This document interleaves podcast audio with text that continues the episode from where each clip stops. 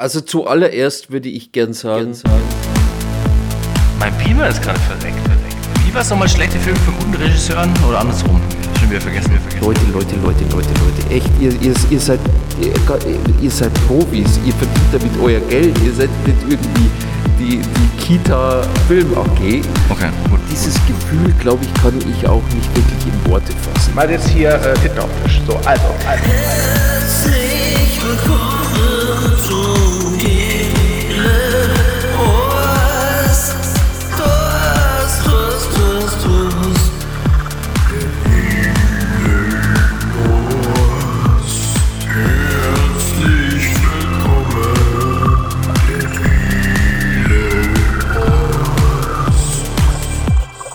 So, äh, also bei mir läuft die Aufnahme.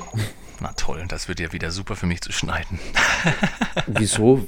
Warum, warum war die jetzt so überrascht, als ich auf den. Na, wir waren gerade doch so im, im, im äh, ja, Vorgeplänkel, Smalltalk-Modus. Ich dachte, wir klatschen mal wieder oder so. Ähm, ja, und deswegen waren also, glaube ich, zumindest Andi und ich einfach jetzt ein bisschen überrumpelt, weil es kam nicht so, lass uns mal anfangen, sondern es kam einfach, ich drücke jetzt auf Aufnahme. Ich bin schon auf Aufnahme, genau. Wir, sind, wir waren jetzt so lange nicht on the air, das fühlt sich ganz ungewohnt an irgendwie. Naja, gut, aber auf der anderen Seite quetscht man so meistens ganz brauchbare Cold Opener raus, glaube ich. Ja, also ich meine, wir haben ja mit Horst 30 auch ordentlich abgeliefert, dank des tollen Gastes im Kühne. Nochmal herzlichen Dank und liebe Grüße. Und jetzt sind wir wieder so in Urbesetzung, Stammbesetzung hier.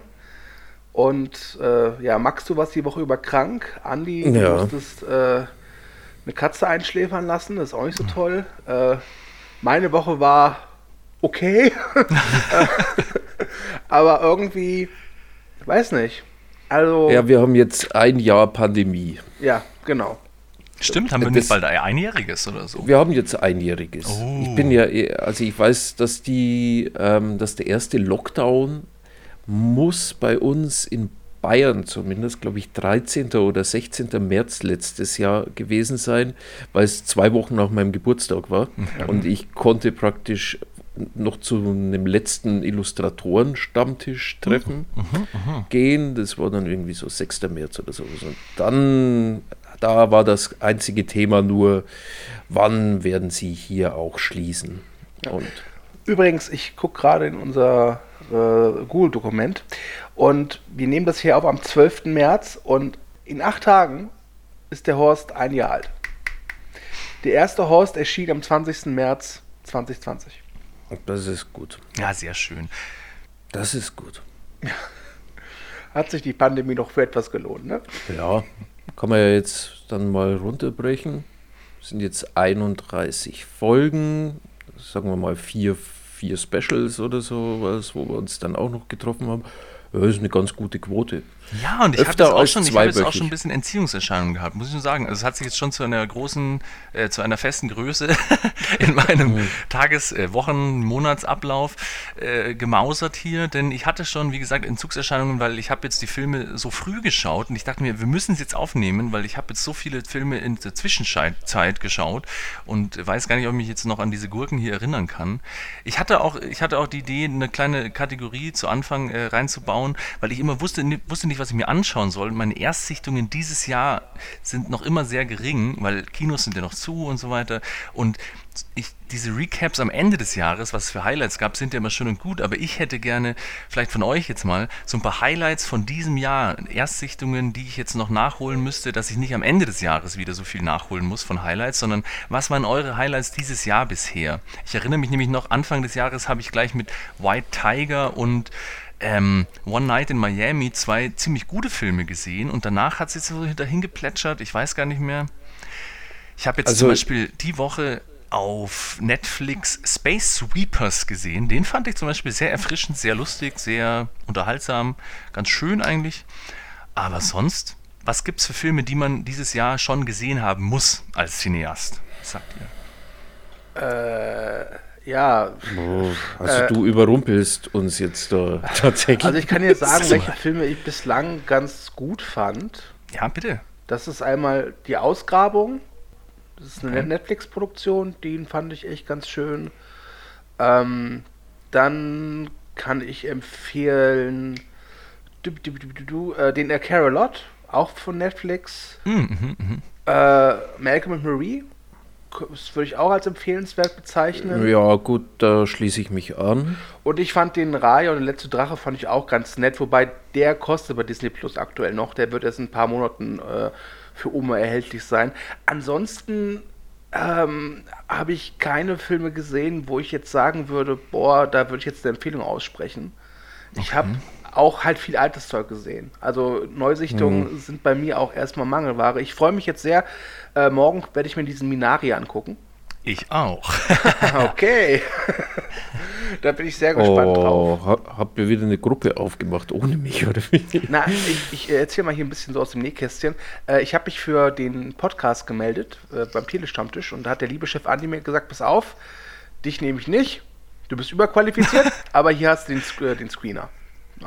Ja. Mhm. Ja, ich bespreche den, glaube ich, das erste Mal mit unserem lieben Kollegen vom Steven Spoilberg äh, Podcast mit Berg und ich glaube noch mit dem Lukas oder mit dem Paul. Ich weiß es nicht. Ich verwechsel ich mal mit denen. Habe ich gestern Paul. einen schönen Japan-Cast aufgenommen. Also mit Menschen, die Ahnung von Filmen haben und. Die zwei, also wirklich. Aber da gehen wir jetzt nicht weiter drauf ein. ja, aber um deine Empfehlungen irgendwie jetzt noch rund zu machen, keine Ahnung, willst du ja auch irgendwie Serienempfehlungen oder so Kleinigkeiten? Ich glaube, das, was mir in diesem Jahr tatsächlich am besten bisher gefallen hat, ist diese Miniserie Pretend It's a City. Ja, die, okay. war, ich, die war wirklich schön. Ja. Netflix? Nee, wo? Netflix. Netflix, ja. Ah, okay. Da lernt man eine Frau kennen, die nicht auf den Mund gefallen ist, sagen wir es mal so. Und die wird von Scorsese äh, interviewt in so einem ja, keine Ahnung. Auf der einen Seite ist es so ein bisschen TED-Talk-Interview, auf der anderen Seite ein bisschen so ein äh, im Restaurant gegenüber sitzen Interview und die Frau ist halt echt Gold wert. Klingt gut, ja. Ja, und irgendwie, was jetzt noch irgendwie ansteht, also ich freue mich sehr, was ja auch ein bisschen zu der heutigen Themen oder zur Filmauswahl passt. Ich, ich bin natürlich super gehypt auf Mortal Kombat und Godzilla vs. Kong. ja. Weil ich gerade so im Kaiju-Fieber bin, weißt du. Mhm. Ja, ich bin auch im Kaiju-Fieber. Das ist eine Überleitung. Hm. Tatsächlich bin ich auch im Kaiju-Fieber, aber glaube, mein Kaiju-Fieber ist ein bisschen anders. Wobei, Hast ähm, du dein Kaiju-Fieber eigentlich gut überstanden?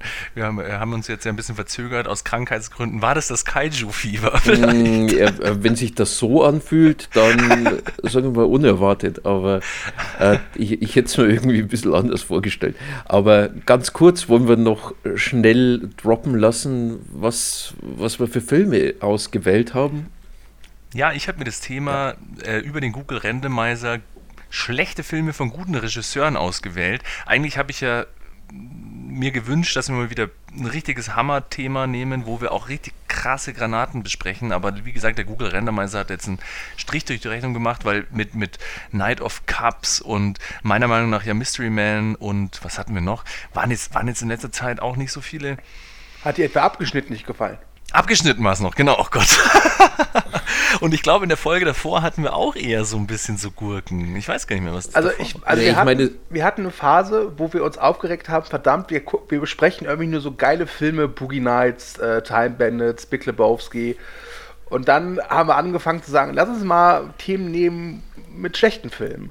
Und jetzt ja. ist wir in der Phase, wo wir sagen, boah, lass uns mal wieder Themen nehmen mit guten Filmen. Ja, wir genau. finden keinen Mittelweg. Ja. ja, mal schauen. Obwohl, na, ich glaube, wir haben heute ein, zwei Filme, wo wir vielleicht. Nee, einen Film eventuell. Ja, das, nee, das Ding ist, ich finde ganz ehrlich, also. Wenn, ja, wenn ich es runterbrechen müsste, dann hat eigentlich tatsächlich nur Stu so einen, so einen absoluten Graupenfilm ausgewählt. Danke, Und danke, der Meinung bin ich auch. Und mhm. ähm, die anderen beiden, also Stu hat äh, Rollerball, die 2002 Version von John McTiernan. Genau, seines Zeichens Regisseur von Filmen wie Stirb langsam und Predator. Die ich jetzt auch hinterfrage. Und ähm, Andy hat sich für Alien 4 die Wiedergeburt, das ist der Teil mit Sigourney Weaver und äh, Winona Ryder im Duell. Mm, mm. Wär, was heißt Duell? Es wäre lustig gewesen, wenn du gesagt hättest, das ist der eine Teil mit Sigourney Weaver. ja, ich ja, wollte eigentlich Winona Ryder sagen und hatte dann Sigourney Weaver schon auf der Zunge. Ich ja. musste nämlich im letzten Teil erst an Alien 3 denken, weil da hatten wir sieben und David Fincher und dann dachte ich schon so, ah, was hat der denn noch so gemacht? Und dann kam ich irgendwie auf Alien 3. Aber wie gesagt, der Typ äh, distanziert sich der distanziert sich ja so sehr von dem und ähm, wie gesagt, also der tut mir so leid. Ich habe mal ein Interview von ihm gesehen zum dritten Teil und der hat echt keine Lust darüber zu sprechen und der will auch nicht im Zuge da genannt werden und so. Also das, da kann er auch nichts dafür, würde ich sagen. Das war ein Studio-Fail und äh, dem, dem wollte ich jetzt nicht das auch noch reinwürgen. Aber dann einen Film weiter, da können wir schon drüber, da können wir draufhauen. Hm. Ähm, und ich habe dann Guillermo del Toro genommen und zwar nicht mit Blade 2. Der ist ja auch spitze. Was auch äh, wahrscheinlich in der Auslosung war und vielleicht auch für den einen oder anderen nicht mit Crimson Peak, sondern mit tatsächlich Pacific Rim. Und Wurde auch sogar in den Kommentaren vorgeschlagen. Vielen Dank übrigens immer, immer gerne her mit Kommentaren. Ja, genau. freuen wir uns immer, immer drüber. Sehr das habe ich dann auch gelesen. Ähm, ja, aber da verbindet mich tatsächlich ein bisschen so eine eigene, eigene Geschichte, eine eigene Enttäuschung. Also wenn wir mit Pacific Ring mit Pacific Rim jetzt anfangen, dann kann ich damit ja eigentlich im Prinzip auch gleich starten. Hatten wir noch andere Kommentare? Hatten wir noch irgendwelche, oder habt ihr noch was anderes, so Honorable Mentions, was man dann noch äh, raushauen könnte? Ich, ich, ich bin da, ich hatte glaube ich auch noch andere Ideen, aber die habe ich jetzt glaube ich vergessen. Aber habt ihr noch was? Also schlechte Filme von guten Regisseuren so auf Lager? Hat der Scorsese mal ins Klo gegriffen? Hat, keine Ahnung. Äh, also bei, ich wollte ursprünglich äh, Wolf of Wall Street nehmen von hm. Scorsese, weil ich ihn echt nicht gut finde. Ähm, aber irgendwie dachte ich mir, komm, es muss doch noch irgendwie was, was Schlimmeres geben und ich möchte nicht angeben, aber ich glaube, mit Rollerball habe ich echt den Jackpot geknackt. hm. Stimmt, das erste, woran ich glaube ich denken musste, war Django Unchained von Tarantino. Und dann dachte ich mir auch, okay, es ist kein schlechter Film. Das wäre das wär so eine, so eine polarisierende Wahl, wie vielleicht mhm. Wolf of Wall Street auch und so, weil über den Film kann ich schon schimpfen und es ist auch mein absolut least favorite Tarantino-Film und der passt mir nicht eigentlich, aber als schlechten Film würde ich nicht bezeichnen. Deswegen wäre das natürlich so ein Aufreger gewesen in unserer großen Community. Hm. aber deswegen äh, habe ich ihn dann doch nicht genommen. Ja, warte nur, in, in 20 Jahren werden die ganzen Sachen dann rausgekramt und da ist der Shitstorm am meisten schlimmer. Ähm, ich hatte doch noch irgendwas in unsere Gruppe mit eingeworfen und wollte das eigentlich gegen Pacific Rim tauschen. Und ja, dann hat Andy aber einen Screenshot geschickt, dass er Pacific Rim schon guckt. Dass ich gerade schaue. ja, ich, no. äh, ich weiß aber nicht mehr, was es war. Und ich glaube, ich finde, das war eine durchaus sehr viel bessere Wahl. Ich weiß das gerade auch nicht, was du da geschrieben hast. Wir kommunizieren einfach zu viel, glaube ich. ja. ja. Kann ich das Ja, wenn euch, liebe? Zuhörer, wenn euch nach dem Cast noch was einfällt, schreibt es immer gerne unter die Kommentare. Das ist immer super spannend für uns. Also äh, da freuen wir uns auch immer drüber. Ja. Also ich habe ja, hier keine Ahnung, ja, wie die Suchfunktion hier anschalte, von dem her. Egal. Das ähm, ist ja ähm, unser Anspruch, über Filme zu reden, deswegen äh, haut es immer gerne rein. Ja. Ich fand aber übrigens, ich habe irgendwo gelesen, ähm, Spieglein, Spieglein von Tarsem Singh Ah ja, das auch. Das war ein Kommentar, den kann ich auch irgendwie unterstreichen. Das Ding ist halt nur, ja, Tarsem ja, Singh an sich wird von vielen Leuten nicht unbedingt als guter Regisseur. ja, ich liebe ja The Fall und ich liebe auch The Cell, aber der hat ja noch so einen komischen. Selfless mit Ben Kingston und Ryan Reynolds, weil das ist halt ein Film, du guckst den an und du erkennst in keinster Weise, dass das ein Tarsem Singh-Film sein soll. Hm. Hat der nicht auch noch so einen komischen Götter-Sagenfilm gemacht? Ja, äh, Krieg der Götter. Ja, der soll auch recht mies sein und so. Na gut, und, dann fällt er ja eh schon raus. Ja, ich dachte auch an, ich wollte eigentlich zuerst, oder hatte ich auch noch irgendwie The Happening von M. Night Shyamalan, Shyamalan, der soll ja auch so legendär schlecht sein, aber der hat auch mehr Gurken gemacht, also. Ja, also muss auch sagen, wir sagen ja oder behaupten nicht, dass die Regisseure, die wir hier genommen haben, dass die nur Top-Filme gemacht haben. Ja. Ähm, aber zum Beispiel jetzt der äh, Del Toro äh, hat ja eigentlich, ach, der war, also ich mag ja Pacific Rim, das, äh, ich greife schon mal voraus. Mhm. Ähm, aber der hat halt eigentlich immer so Filme gemacht, die waren entweder ziemlich großartig, wie jetzt Pan's Labyrinth oder der zweite Hellboy, oder sie waren zumindest noch okay bis gut. Ja. Mhm. Und John McTiernan ja. hat halt eben mit Predator und Stirb langsam zwei Klassiker des Action-Genres äh, erschaffen und hat auch danach äh, sehr routinierte bis sehr gute Filme abgeliefert. Und dann kam halt eben Anfang der 2000 dieser Rollerball. Und Genot, ja, und Jean-Pierre Genet, der hat Genet, ja auch. Ich habe lustigerweise letztens, also unser lieber Kollege Wolfgang Schmidt hat ja letztens einen großartigen Rant über Amelie rausgelassen irgendwie. Und manches konnte ich nachvollziehen. Ich habe den Film ewig nicht gesehen und irgendwie weiß ich jetzt auch nicht mehr, aber ich würde den jetzt auch nicht als schlechten Film bezeichnen, aber trotzdem hat er halt großartige Sachen gemacht, wie ich fand Delikatessen großartig, ich fand die Stadt der verlorenen Kinder großartig, ich fand ähm, die Micmacs auch eigentlich irgendwie großartig. Und deswegen, der ist halt einfach wie Del Toro auch ein visionärer Regisseur, wie bei Tim Burton, der hat auch Gurken gemacht, aber ich würde ja. den trotzdem immer unter ein fabelhafter visionärer Regisseur ja, wir, wollen, wir wollen jetzt hier ja auch im Prinzip auch nicht die Regisseure für diese Fehlgriffe irgendwie angreifen, sondern mehr oder weniger sagen, hey, ganz ehrlich, so eine, wenn es schau dir mal Francis Ford Coppola an oder, oder bei Scorsese, das sind irgendwie, keine Ahnung, da steht dann immer Filmografie in Klammern Auswahl, wenn du bei Wikipedia guckst. Und ganz ehrlich, du, du, wir haben ja tatsächlich eigentlich nach etwas suchen wollen, was so ein einziger Film ist, der so richtig in die Hose gegangen ist, unter, keine Ahnung, fünf oder sechs guten Filmen. Und sowas findet man einfach irgendwie nirgendwo auf diesem Planeten. Von dem her ist es utopisch.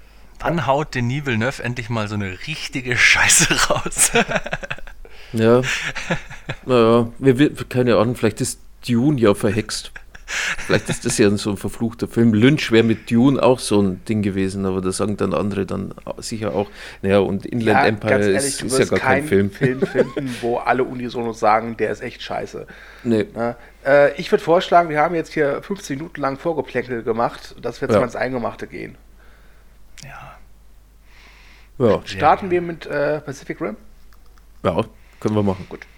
Ähm, boah, wie fange ich 13, da jetzt an am Schluss? oder? Ja, ja die, die, das, das ja ist mir egal. Also es war, es war zu einer Zeit, als ich echt selber mal Bock hatte, wieder auf so einen Monsterfilm und dann hörte, dass Guillermo del Toro sowas macht. Ich stehe, also das ist so insgeheim Guilty Pleasure, sind Filme, in denen große Dinge irgendwas kaputt machen.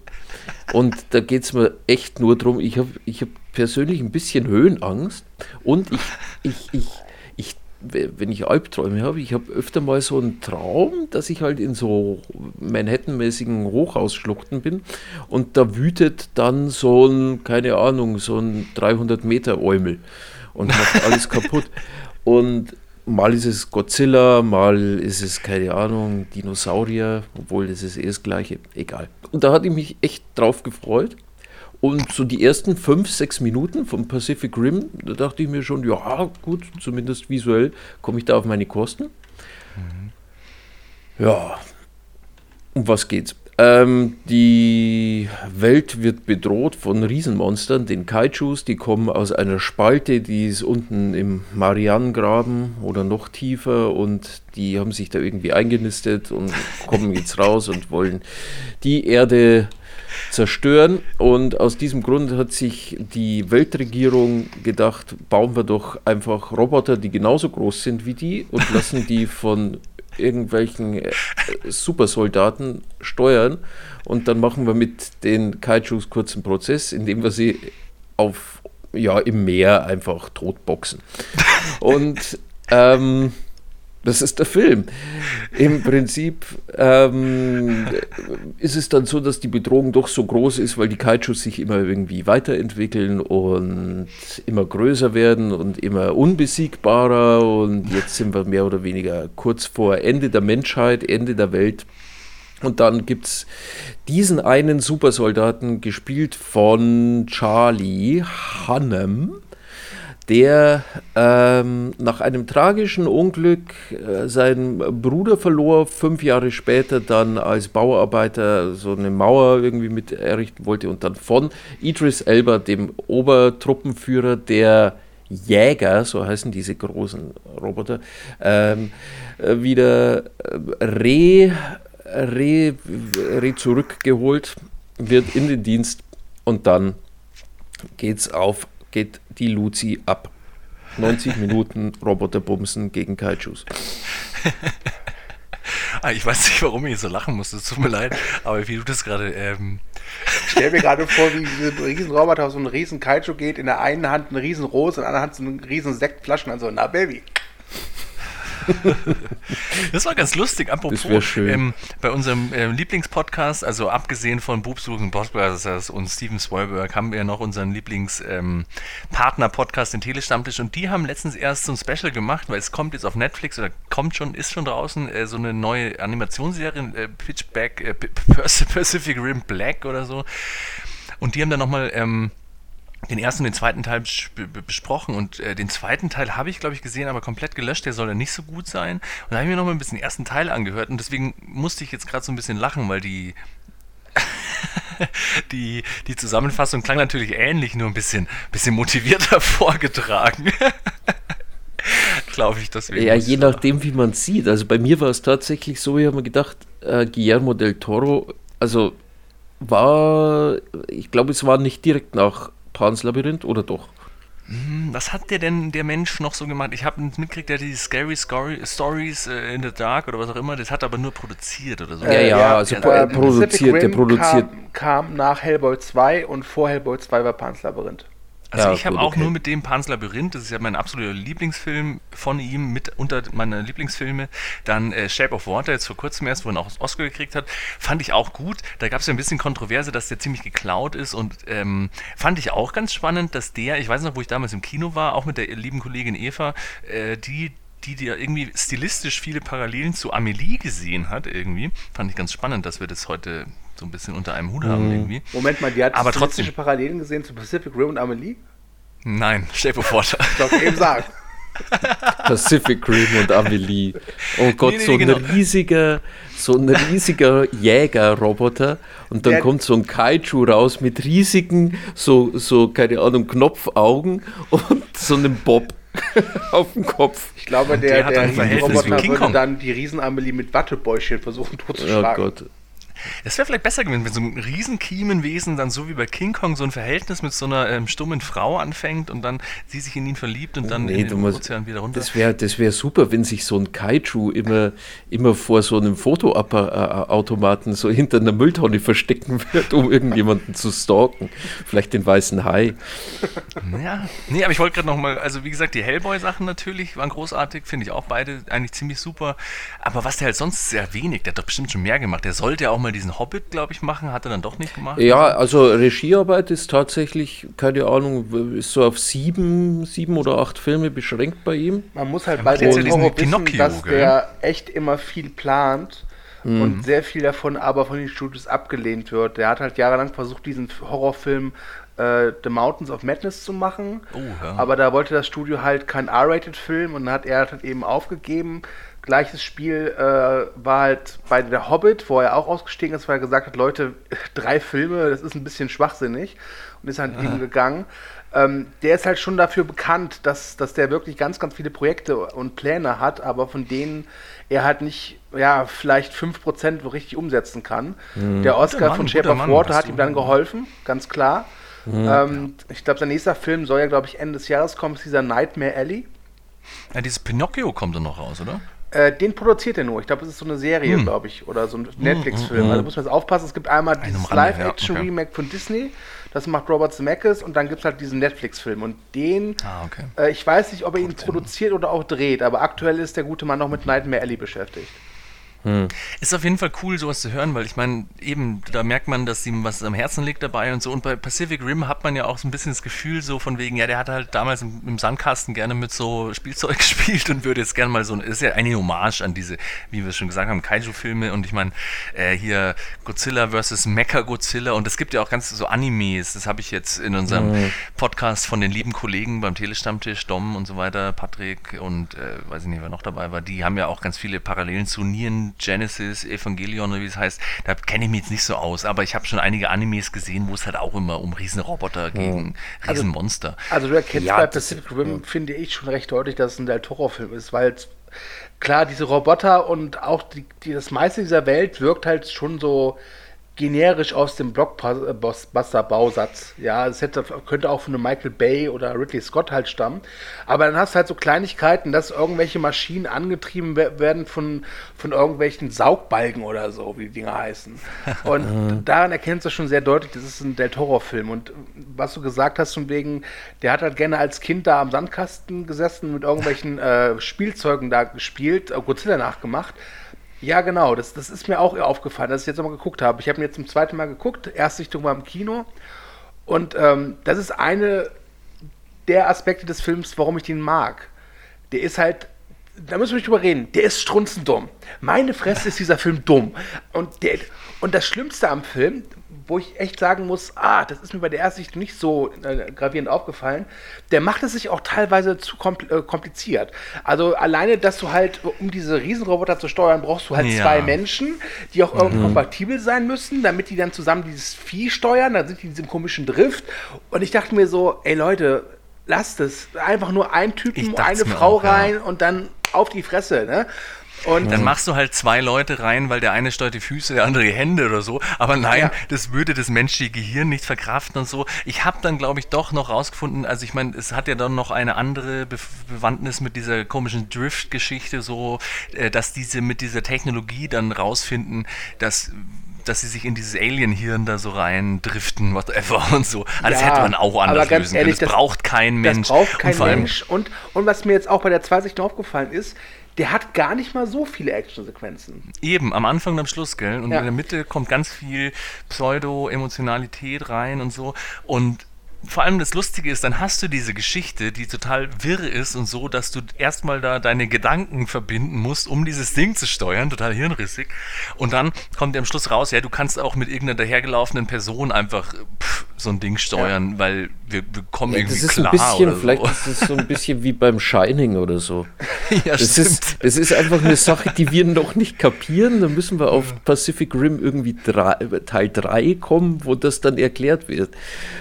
Aber nee, also äh, ganz ehrlich, es ist ein bisschen so, also ich habe ich hab mir zwar ausgewählt und ja, ich habe mir jetzt beim Anschauen, habe ich dann auch gemerkt, okay, die, die, ich komme damit auch nicht klar, wenn, wenn Dialoge oder Dialogbücher nur aus so One-Liner-Phrasen ja. irgendwie bestehen und du hast halt einfach auch Klischee-Charaktere, muss man dann auch dazu ja. sagen.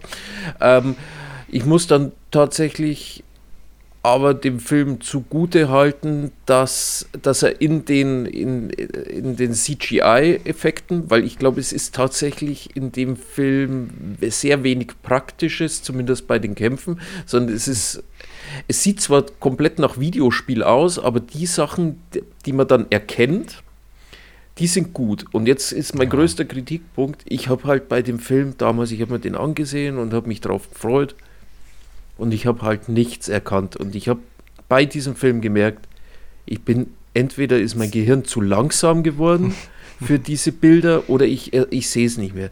Die ganze Zeit sind die da in so einem Regen, das ist dann immer so, so keine Ahnung, diese Lichtreflexionen, wenn, äh, wisst ihr, was ich meine? Es ist immer alles so in so einem, in so einem komischen Gewaber, dann ist, ist der Schnitt auch meistens so, dass du, beziehungsweise die Kameraeinstellung, dass du nie so wirklich wusstest, wo du gerade bist, ist jetzt kein Vergleich zu einem Michael Bay-Film. Mhm. Aber der ist halt, weißt du, das also, ist halt also, Epilepsie und. Ja. Das ist interessant, weil so ist es mir nicht ergangen. Also ja. ich habe den damals im Kino geguckt und ich hatte keinen Bock auf den Film. Ich wollte den, also ich bin reingegangen mit Freunden und hatte da echt keinen Bock drauf, weil ich dachte, Gott, Transformers so eine Kacke. Und ich finde halt die Transformers-Filme von Michael Bay echt entsetzlich. Furchtbar. Und dann habe ich den geguckt und ich fand, dass der Del Toro da eigentlich wirklich fast alles richtig gemacht hat. Weil wenn diese Kolosse halt aufeinander draufgehen, dann ist es nicht wie bei Michael Bay, dass da alles so sondern da hat jeder Schlag halt eine, eine, eine, ein Gewicht, eine Masse, ja. Ja, das stimmt, ja. Äh, wenn halt eben diese, die, die Robo-Faust auf den Kaiju-Schädel drauf donnert, dann spürst du das. Und das hat mich so mitgerissen, dass ich wirklich im Kino auf, der, auf, dem, auf, der, auf dem Rand meines Sitzes irgendwann saß und so mitgefiebert habe. Und als ich jetzt nochmal geguckt habe, muss ich auch sagen, im Kino wirkt er besser, wirkt mhm. also ganz klar, aber ich hatte nie das Gefühl, dass ich nicht weiß, wo sind die gerade und was passiert gerade. Also, also doch, diesen, das ist bei mir extrem gewesen. Das hatte ja, ich gar nicht, bei, wirklich. Das ist bei mir echt extrem gewesen. Ich weiß nicht wieso, aber ich konnte diesen, die, ich konnte, ich habe mich so immer auf die Monster gefreut mhm. und auf, auf die Kämpfe und ich habe die nie erkannt. Also es ist so wie diese 3D-Bilder damals. Ja, stimmt. Ja, alle haben ganz 3D-Bilder.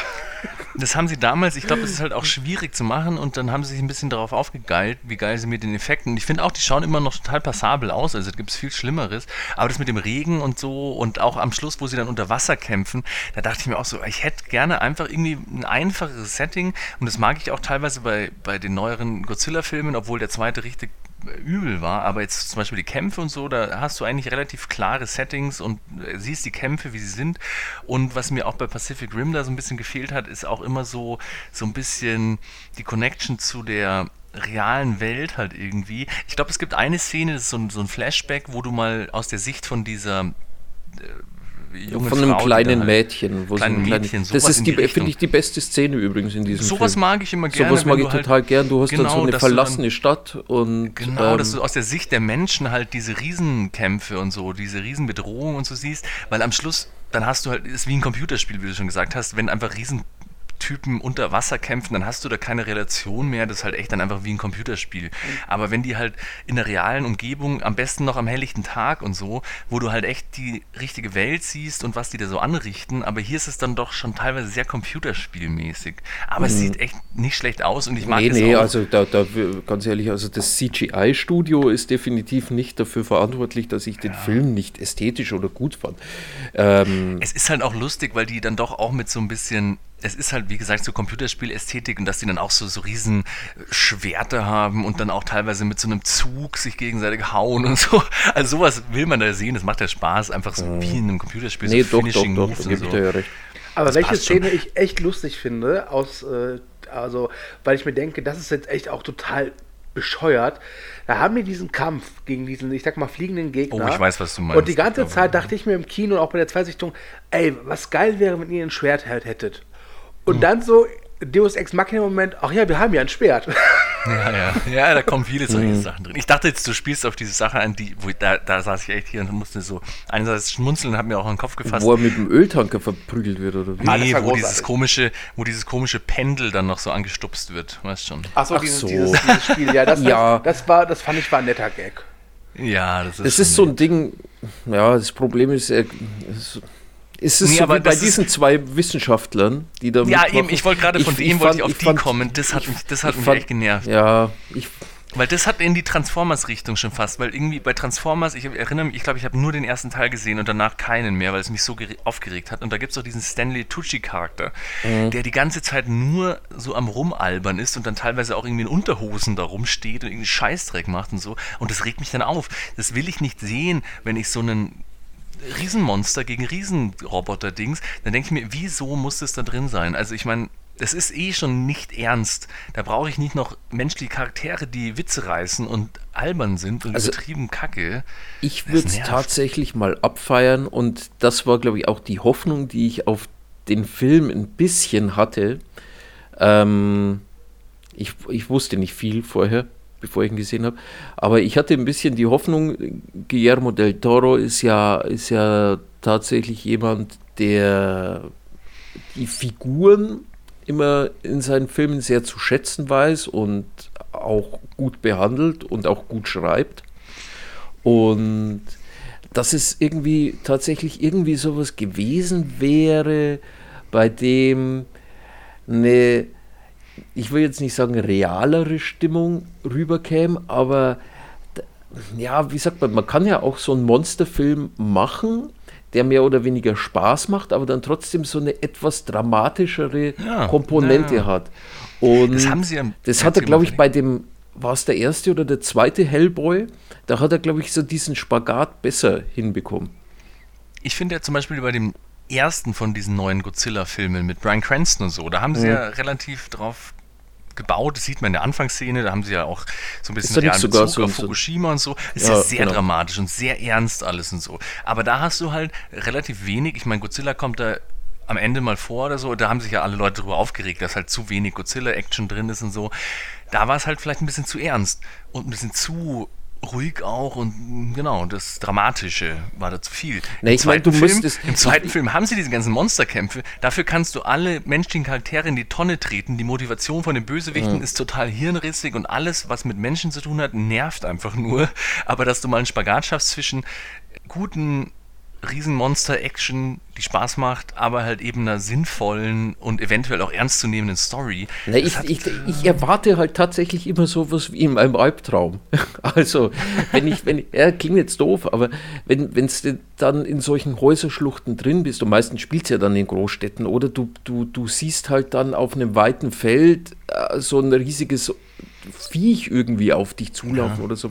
Diese, diese, diese Spannung, diese Angst, ja, das ist ja. meistens, meistens wird das immer zu sehr so, so cartoonifiziert, entweder auf der einen Seite oder es wird dann, es geht dann zu schnell in so eine, in so eine Blödelrichtung wie jetzt bei Transformers. Ich glaube, dass du aus den Transformers auch was Vernünftigeres hättest machen mhm, können. Mhm. weißt du, das ist, ist immer so diese, ich weiß nicht, diese Urangst der, von, von, von einer großen Sache irgendwie angegriffen zu werden, die wird immer so, so lapidar ja. immer, immer ab abgespeist und auch die Helden nehmen das mehr oder weniger so, ja, mein Gott. Kennst du eigentlich, apropos, äh, kleiner Kaiju-Tipp, aber habt ihr mal diesen Colossal gesehen? Ich glaube mit Anne Hathaway. Leider noch nicht. Das geht jetzt, das mhm. geht auch nicht in die Richtung, die du wahrscheinlich wünschst, aber den fand ich ziemlich cool, weil ähm, da ist dieses es geht darum, dass Anne Hathaway eigentlich eine Alkoholikerin ist, äh, trocken werden will und in so ein kleines äh, Kaff zieht. Und sie merkt dann immer, wenn sie nachts irgendwie besoffen aus der Kneipe über so einen Spielplatz nach Hause geht, immer wenn sie in diesem einen Sandkasten ist, dann ist sie auf der anderen Seite der Erde, irgendwo in Shanghai oder so, ist sie dann so ein Riesen-Kaiju und zerstört die ganze Stadt. Also wenn sie besoffen in diesem Sandkasten rumtorkelt, macht sie auf dem anderen Ende der Welt die Welt kaputt, so ungefähr. Und das ist ein total interessanter Film, aber ähm, den muss ich auch noch angucken. Andere ja, Richtung, aber trotzdem. Äh, Von Nacho Film. Vigalondo. Das kann gut sein, ja. Aber den kann ich empfehlen. Aber sonst, wie gesagt, in diesem Genre, da gebe ich dir schon recht, dass sie halt nie diesen Spagat schaffen zwischen einer ernstzunehmenden Handlung mit coolen Charakteren und so, wo diese, ähm, diese Bedrohung so ein bisschen ernst zu nehmen ist. Mhm. Weil auch beim ersten Godzilla, obwohl der so einen ernsten Touch hat und so eine dramatische Ausgangssituation hat, wo die am Schluss sich aufs Maul hauen, da hast du auch von den Menschen dann eigentlich kein, keine Emotionen mehr. Weiß nicht. Mm, mm. Äh. Ja, nee. gut. Aber alles in allem, also äh, ich würde dann auch eher zum Ende kommen von meiner Seite. Ich meine, ich, ich habe ihn ausgewählt, ja, ich habe ihn jetzt gesehen und er, ja, er ist immer noch, er geht mir ein bisschen am Arsch vorbei und ich finde es immer noch ein bisschen traurig, dass er nicht mehr so geworden ist, wie ich ihn mir gewünscht hätte. mein Gott, ist halt so. Und ja, natürlich hast du bei dem Film wahrscheinlich auch nicht den Anspruch gehabt, da was Dramatisches zu machen. Deswegen haben mich die Szenen umso mehr genervt. Nee, ich bin halt äh, haben, tatsächlich, deswegen glaube ich, habe ich ihn auch ausgesucht, weil ich bin halt ein großer, äh, großer Freund von Guillermo del Toros Gehirn und seiner, äh, seiner, ganz ehrlich, der ist ja wie, wie wie du schon sagte, der hat ja überall hat der Projekte und Ideen und viele werden gar nicht umgesetzt und ich mag halt seine Kreativität ja. und ich mag auch eigentlich sein Figurendesign sehr gern. Ähm, und äh, das ist halt dann alles, wenn du dir sowas irgendwie ein bisschen erwartest und dann kriegst du Pacific Rim und ja, natürlich muss ich mir da selbst die Schuld geben, wie komme ich da auch drauf, sowas zu erwarten, aber mein Gott. Und deswegen ist er halt so bei diesen ganzen Guillermo del Toro-Filmen tatsächlich bei mir halt dann unten. Und Blade 2 habe ich noch nicht gesehen von dem. Blade 2 ist spitze. Blade 2 ist super. Ja. Genau dein Ding, Max. Muss mal gucken. naja. Das wird das nächste Thema. Erstsichtungen, die wir unseren Kollegen aufschwatzen. Wir werden heute noch was, glaube ich, Grauenvolleres bekommen. Also, ähm, wenn ich ein Fazit abgebe, ich finde ihn, ja. find ihn nicht schlecht. Ich finde ihn halt gerade in diesem Genre eigentlich relativ erfrischend. Aber ich habe jetzt auch, wo ich ihn wieder geschaut habe, hat mich diese Drift-Sache total aufgeregt. Mhm. Und halt auch so viele überkomplexe Sachen, die nicht sein müssen. Wenn, weil, wenn du so einen Gaudi-Film machen willst, dann ist es völlig unnötig und wie gesagt, es nimmt die komplette, den kompletten Mittelteil ein, dann diese ganzen Stories mit und, und vor allem diese Charaktere, wie du schon gesagt hast, Klischee-Charaktere, dann gibt es da diese, dieses äh, Vater-Sohn-Pärchen, die so die Bullies sind anfangs, aber dann doch wieder cool sind. Und dann auch diese Russen zum Beispiel, diese Russenpärchen. so viel Quatsch drin. Da dachte und ich schon, Ron Perlman spielt zweimal mit. Ja, Gott, den gab es ja auch noch, stimmt, der kommt ja heute zweimal vor schön. Aber nicht in seiner besten Verfassung, würde ich mal behaupten. Nee, aber ähm, ja, ich weiß nicht, was ich zu dem Film sagen soll. Ich finde ihn so mittelmäßig. Wie gesagt, man Sag hätte mal, den äh, besser genau, machen können. Wir sollten hier bei der Bewertung eine Sache vielleicht mit reinbringen. Wir haben ja jetzt hier dieses spezielle Thema. Würdet ihr sagen, ist es der schlechteste Film dieses Regisseurs, also von den Filmen, die ihr von dem kennt? Auf jeden Fall, ja. Die Frage müssen wir beantworten. Also bei mir, bei mir ist es ein Ja. Ja, bei mir auch, weil, wie gesagt, eigentlich alle anderen, die ich von ihm kenne, Pan's Labyrinth, Meisterwerk, Hellboy 1, 2, Superklasse, Shape of Water auch ziemlich also großartig, finde ich. Ich sag Und nein, Pacific denn Rim? ich finde Crimson Peak schlechter. Wesentlich Den schlechter. Okay. Crimson Peak ist für mich wirklich kein guter Film. Okay. Gut. Kennst du den, Andy? Nee, den kenne ich nicht, deswegen. Den kannst du ja auf Netflix jetzt gucken, den gibt es jetzt auf Netflix. Ja, aber jetzt habe ich keine Lust mehr drauf. naja, du musst ja das miteinander vergleichen. Aber ja. tatsächlich muss man sagen, nach Panzel, also Panzlabyrinth ist immer noch äh, Numero uno. Wobei Shape of Water habe ich vor kurzem erst gesehen und bin tatsächlich echt über, überrascht, dass der doch streckenweise sehr viel schlechte Kritik irgendwie bekommen hat. Ich finde, naja, egal. Da können wir vielleicht ein andermal drüber reden. Ich fand ihn ja. gut. Welchen unserer beiden anderen Schme Ich würde Rollerball am Schluss, oder? Ja, ich finde auch von, von ähm, Guillermo del Toro und Ron Perlman kann man schön in Alien 4 überleiten. Ja, ja wie schon vorher erwähnt, habe ich den halt ausgewählt, weil ich von Alien 3 über David Fincher auf Alien 4 kam und ein Novum beim Telehorst. Ich habe den Film jetzt nicht nochmal zur Vorbereitung geschaut, weil ich glaube, wir haben letztes Jahr, Ende letzten Jahres, einen Alien-Cast gehabt und da habe ich den schon mal zerreißen dürfen. Deswegen habe ich ihn mir nicht nochmal angetan. Aber ich finde, der Film ist eine riesengroße Frechheit und Jean-Pierre Genet, ich weiß gerade nicht mehr, ob Amélie sein größter Hit davor oder danach rauskam. Davor, weit davor.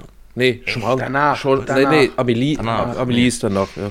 Ja, okay, weil das war dann so ein kapitaler Hit und irgendwie sein Stil noch so ein bisschen massentauglicher.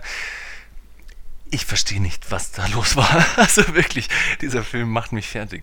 Also, ich finde das den schlechtesten Alien-Film, auch wenn der dritte auch nicht gut war, aber da sehe ich zumindest, was hätte daraus werden können, wenn die mal den David Fincher machen lassen hätten und so. Aber dieser Film, das, ich finde das wirklich, ich bin ein riesengroßer Alien-Fan. Ich habe meine Facharbeit damals an der Schule über Alien-Filme gemacht und so, habe hier ein paar Bücher rumstehen auch und so. Ich liebe das Design, ich liebe diese, den ersten Teil, den zweiten Teil, der dritte, wie gesagt, war äh, ein, ein Ausrutscher.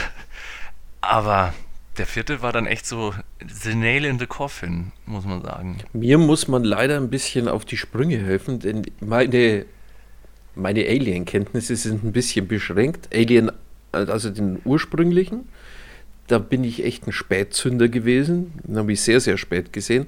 Und zwei und drei kenne ich nicht. Ja, ja, ja. Und jetzt bin ich dann mit vier wieder eingestiegen. Und, oh mein Gott, oh Gott, oh und Gott. war tatsächlich irgendwie ein bisschen, naja, keine Ahnung, also ich, ich tat mich schwer in das Universum einzu, einzugleiten. Anscheinend gab es ja. ja da irgendwelche, irgendwelche Entwicklungen, dass da Menschen mit Aliens gekreuzt werden oder so.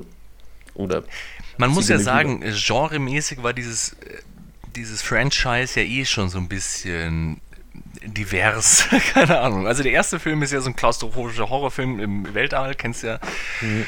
Und er hat ja gelebt durch seine, ja, durch seine Stimmung, durch das Design natürlich hauptsächlich und ja, dieses klassische, wie sagt man, einer nach dem anderen wird abgemurkst, aber halt einfach diese Atmosphäre. Last Man Standing. Last Man Standing, Last ja. Woman Standing hier auch. Und halt einfach diese Welt, dieses äh, Mystische und dieses Geheimnisvolle so ein bisschen. Der zweite Film war dann halt äh, James Cameron, eher so in der Action-Richtung, aber super großartig halt.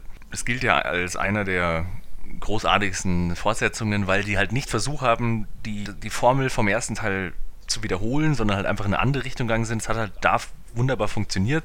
Ähnlich wie bei Terminator 1 und 2 kann man ganz gut vergleichen, finde ich eigentlich. Aber dann der dritte Teil, wie gesagt, wollte David Fincher wohl nochmal in so eine klaustrophobischere Horrorrichtung gehen, aber da gab es halt ich habe mir mal so ein Making-of angeschaut, hat das Studio halt alles kaputt gemacht irgendwie. Die haben ihn nicht machen lassen. Effekte sind übel, Dialoge sind übel, alles übel. Also ich finde den Film auch echt nicht genießbar. Aber dass man dann mit dem vierten Teil so eine überdrehte Ekel, Comedy, whatever, äh, Obskuritätenkabinett zwischen, ach egal, ich weiß gar nicht, wie ich es beschreiben soll. Also das fand ich wirklich ganz, ganz strange. Es spielen ja auch ganz viele ähm, Stammschauspieler von Genie mit. Ich weiß gerade nicht, wie er heißt. Dieser Dominic kleine lustige. Genau, genau. Ron Perlman ja auch, der ist ja auch immer dabei gewesen von Die Stadt der verlorenen Kinder schon damals und so. Und ähm, das Interessante ist, es hat ja Josh, Joss Whedon dann äh, mit am Drehbuch geschrieben oder das Drehbuch geschrieben halt irgendwie und die waren sich auch nicht eins. Also Joss Whedon hat halt mal irgendwie behauptet so von wegen, er ist mit dem Film auch nicht zufrieden, weil sein Skript war eigentlich ganz anders und es war viel heiterer und viel lustiger und dass der Film dann so doch so düster geworden ist, fand er eigentlich ganz komisch, wo ich mir denke so, Alter, du machst einen Alien-Film. Willst du da ja, das sollte ihn eigentlich disqualifizieren. Ja, eben. Deswegen also. weiß ich nicht mal, ob Jean-Pierre Genet den größten Fail geliefert hat oder Joss Whedon. Also ich bin da wirklich äh, total. Also wenn ich es wenn jetzt irgendwie runterbreche und sagen würde, ähm, achtet man jetzt rein auf die, auf die visuelle Inszenierung und die Art und Weise, wie die Charaktere, also vor allem wie die Schauspieler die Charaktere darstellen. Also gehen wir mal von dem Handwerklichen aus außer der Kameraführung, ähm, finde ich den Film eigentlich mehr als solide. Mir, mir gefällt auch tatsächlich diese, diese Ekligkeit irgendwie und mhm. ich fand ihn auch äh, jetzt sage ich mal vom Setdesign her und auch was jetzt so Stimmung, Beleuchtung angeht, echt sehr gut. Mhm. Und tatsächlich ist das Einzige, was mir da irgendwie mit reinstößt oder sauer aufstößt. Äh, anscheinend das, was äh, Mr. wie heißt der, Joss, Joss Whedon da an, an Heiterkeit noch mhm. übrig ließ oder so. Weil jetzt stell dir mal diesen Film so in diesem Setting vor, wenn die Charaktere halt wirklich allesamt das, das Übelste ihrer selbst wären und da kaum Humor eine Rolle spielen wird. Und du hättest halt dann auch tatsächlich diese, diese Furcht, die diese, ähm, was sind das überhaupt? Händler, Schakale, Piraten, Piraten ja. mhm. ähm, die ja da mehr oder weniger völlig unvoreingenommen von, von, von etwas angegriffen werden, das, das sie nicht kennen, beziehungsweise nicht erwartet haben, dass das jetzt auf sie zutrifft, die, die, die halt in so einer Position sind, wir sind die, die den Ton angeben und wir kommen da jetzt an und äh, stell dir mal was vor, das wäre ein sauguter Film geworden. Ja, aber ich finde, also der, in der ersten wäre, Sekunde, wäre. in der ersten Sekunde macht mich der Film schon fertig. Wo du diese Szene hast, wo du so in Nahaufnahme ganz schlechtes CGI, ich dachte zuerst, es wäre eine Logo-Animation von irgendeinem schlechten Studio oder so, dann mhm. ist es aber so eine Nahaufnahme von irgendeinem Viech, wo du denkst, haha, das soll jetzt ein Alien sein. Dann fährt die Kamera raus und dann sieht man, dass er nur ein Insekt ist, was draußen an so einem Raumschiff dran klebt. Also da, wo ich das damals geschaut habe, habe ich schon gekotzt. Und dann kommen diese Charaktere an und das habe ich auch, das hat mich ein bisschen fertig gemacht. Warum sind in diesem Film alle so schmierig und scheiß eklig? Keiner in diesem Film ist irgendwie random sympathisch, außer vielleicht noch Sigourney Weaver, aber die, äh, nicht Sigourney Weaver, äh, wie heißt Winona Ryder. Winona Ryder, genau. Aber die, die ist ja ein Roboter. Genau, das kommt dann später raus. Finde ich auch okay, dass das wieder aufgegriffen wird, dieses Thema. Das fand ich auch ganz nett und so. Aber wie diese, ich meine, Ron Perlman spielt immer so ein bisschen unsympathischen Badass, so was auch immer, keine Ahnung, das passt ja schon. Aber dass auch dieser Pinot-Charakter eingeführt wird, wie er und irgendwo rumsitzt und irgendwas äh, schraubt oder so. Und dann sagt er doch irgendeinen so Kackspruch von wegen irgendwie, was ist klein, hat eine pinke Zunge und fickt gut oder so.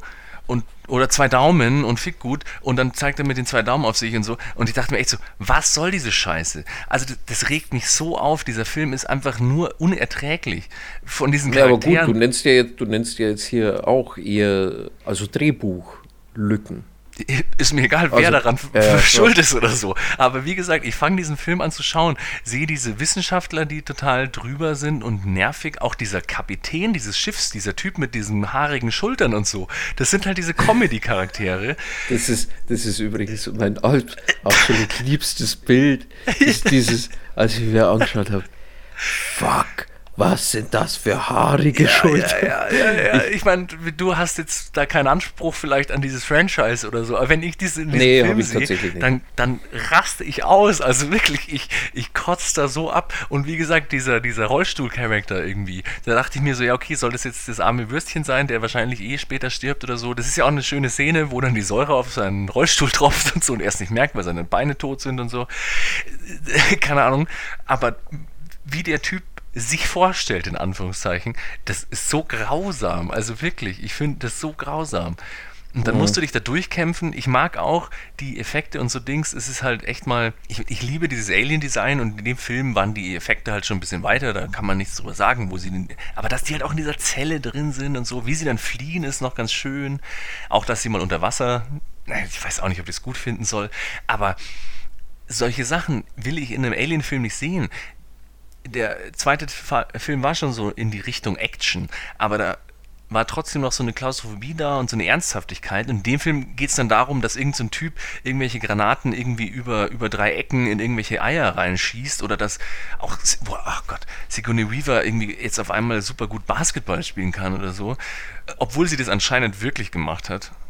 da gibt es so eine gute Behind-the-Scenes-Video, wo sie rückwärts diesen Ball wirklich einlocht und das ganze Team in Jubel ausbricht und sie mussten das sogar irgendwie nochmal äh, schneiden, weil Ron Perlman anscheinend äh, seine Kontenance nicht bewahren konnte. also, aber trotzdem, ich finde den Film so einen Murks und auch wie Sigourney Weaver. Ich meine, okay, sie ist jetzt ein Klon, aber sie hat auch anscheinend ihre komplette Persönlichkeit ausgetauscht, weil zuerst ist sie sehr ernst und sehr. Ja, also man merkt tatsächlich nicht, wenn sie ein Klon sein sollte, dass sie also es gibt halt keine Unterschiede zwischen Klon und der realen Person. Obwohl, vielleicht sollen Klone sowas ja auch sein. Es wäre eine Art Character Arc gewesen, dass sie natürlich selbstbewusster wird und so. Weil ich meine, mhm. im ersten Film ist sie halt wirklich so ein bisschen schockiert und weiß nicht, was sie machen soll. Im zweiten Film ist sie schon ein bisschen tougher. Im dritten Film ist sie dann noch tougher und im vierten Film ist sie dann eigentlich nicht mal so, so ein Klon, aber ist jetzt dann so super tough, aber so, so unangenehm. Also wie sie dann auch die ganze Zeit also eine legendäre äh, Zitat ist natürlich, wen muss sie ficken, von diesem Schiff runterzukommen? So, what? Was soll das? Also es ist so daneben alles. Also jeder Dialog in diesem Film von Charakteren, die man halt kennt oder auch noch nicht kennt, aber sind so komisch übersexualisiert, das verstehe ich nicht. Das war eigentlich es, es war natürlich unterschwellig schon, allein schon von dem Giga-Design Anfang, diese Sexualität bei dem Alien und so. Das ist ja ein Thema des Films. Aber wie die das in dem, wenn das der Plan war bei diesem Film, dass man diese Sexualisierung da weiterspinnt, war das irgendwie. Ja, daneben. wobei das kann ich mir dann tatsächlich irgendwie, das weißt du, das, das wäre dann, glaube ich, weit hergeholt, dass mm -mm. man äh, dann da die Sexualisierung von Giga irgendwie in diesem Nee, Film nee, das macht, macht überhaupt keinen Sinn. Nee, nee, das äh, ist das war anfangs halt die Idee, dass du natürlich damit spielst, dass es halt auch nochmal bedrohlicher ist, dass du halt irgendwie durch so ein durch so einen komischen Alien-Penis da irgendwie, keine Ahnung, imprägniert wirst. Imprägniert, impregniert. Genau, ja, genau. imprägniert, äh, geschwängert wirst und so. Aber diese ganze Bedrohung und so fehlt mir in dem Film. Und ist einfach nur eklig. Also, ich habe nichts gegen diese Ekelszenen. Ich fand eine Szene fand ich relativ stark wo sie ihre Klonvorgänger sieht in diesem Raum und so und da so ein bisschen das erste Mal damit konfrontiert wird und das erste Mal auch so ein bisschen verletzlich wirkt, wo sie dann mitkriegt, was für eine Scheiße da eigentlich passiert ist und so, die fand ich gar nicht so schlecht und da mag ich auch diese Ekel-Aspekte, aber der Film ist furchtbar. Stu, was sag ich mit dir? Ich höre jetzt mal auf. Ähm, äh, ich äh, finde den gut. Du bist doch ein Spack. ich habe den damals okay. im Kino geguckt, da war ich noch nicht 16 und da habe ich mit einem äh, Freund reingeschlichen. Deswegen habe ich zu diesem Film eine Art besondere Beziehung. Und ich mag ihn. Ich, ja, okay. Jetzt, wo ich ihn nochmal vor einer Woche gesehen habe, es ist von den original vier Filmen der schwächste. Ich kann sogar mit dem dritten Teil was anfangen. Ich finde, es gibt keinen wirklich schlechten Film in dieser ersten Quadrologie. Und das Schöne ist, dass alle diese drei Filme ihre eigene Handschrift haben. Das hatte doch der. Max hat ja gerade gesagt, dass dieses, dieses Ekelhafte. Und ich finde, dass das, das zieht sich durch den ganzen Film. Das passt, dazu passen auch die Figuren. Und äh, ich, ich habe meinen Spaß mit dem Film. Ähm, ich habe, also der Alien-Film, mit dem ich am meisten hadere, ist halt der Covenant. Ähm, oh ja, die haben wir jetzt ganz ausgeblendet, aber finde ja. ich beide besser als den vierten. Also Prometheus, ich, Prometheus mochte ich tatsächlich auch, wobei mhm. Prometheus für mich äh, gar nicht so sehr in dieses Alien-Franchise reingehört, ja, auch wenn das ja. eigentlich tut. Äh, aber Covenant war für mich eine ganz, ganz große Enttäuschung. Und was soll ich sagen? Ich meine, der Film, ich habe immer das Gefühl, er nimmt sich selbst auch gar nicht so ernst. Ähm, ich finde, dass die Figuren halt so asozial und unsympathisch sind, stört mich nicht. Ich finde, sie passen aber zu dieser Welt, die dieser Film da erschafft. Und dass das alles totaler Murks ist, ist, ist es klar. Äh, ganz mhm. ehrlich, ich meine, äh, Sigourney Weavers Figur stirbt im dritten Teil. Ich meine, sie, sie fällt in diesen Hochofen, ja, und verbrennt, ja. Und dieses ganze Klongewichse da ist eigentlich auch totaler Humbug und total schwachsinnig, aber ich habe nie das Gefühl, dass der Film versucht, das zu vertuschen, sondern dass, es eher, dass der Film das eher umarmt. Und dementsprechend äh, habe ich mit dem Film eigentlich kein Problem. Ich habe auch mit dem dritten Teil, wie gesagt, nicht, kein, nicht mehr ein Problem. Ähm, klar, mhm. Teil 1 und Teil 2 sind super Meisterwerke, darüber müssen wir nicht reden. An die kommt keiner der Nachfolger und keines der Prequels ran. Aber es tut mir leid. Äh, Alien die Wiedergeburt, ja, bin ich dabei. Ich muss äh, auch fast so ein bisschen ein, einräumen, dass ich, glaube ich, mit dem vierten Teil manchmal sogar vielleicht mehr Spaß hätte als mit dem dritten, weil ich glaube, beim dritten Teil, wie gesagt, da sehe ich so eine Art oder Stilistik, dass wenn sie den mal machen lassen hätten, dass der echt noch viel geiler werden, also der hätte noch geiler werden können. Und ich gebe dir schon recht, dass jetzt äh, die Stimmung und so bei dem vierten, also ich, ich mag es halt einfach nicht. Aber und deswegen, das ist halt ungefähr so, wie wenn sie nach dem dritten Teil gesagt hätten, okay, das war's jetzt, wir machen jetzt Alien das Musical oder so. Und wenn der dann gut gewesen wäre, dann kann man natürlich dem auch nicht absprechen, dass er nicht zu den ersten passt, dass die Stimmung falsch ist, dass, dass das alles mir in der Seele wehtut, wenn ich einen Alien-Film sehen will und das, das dann sehen muss oder so. Aber natürlich hätte Alien 4 das Musical auch ein guter Film werden können. Aber ich finde das halt einfach voll äh, Grabschändung, keine Ahnung. also nee, mich also, macht das also wirklich Grabschändung zum, also ich finde halt wirklich, da finde ich Covenant echt schlimmer. Äh, weil hm, weil hm. der so, also ich finde es halt, ich bin kein Fan davon, wenn man etwas Mysteriöses nimmt und versucht zu entmysterisieren, um es mal so auszudrücken. Was ja Ridley Scott mit, äh, vor allem mit Covenant versucht hat. Das ist halt für mich voll nach hinten losgegangen.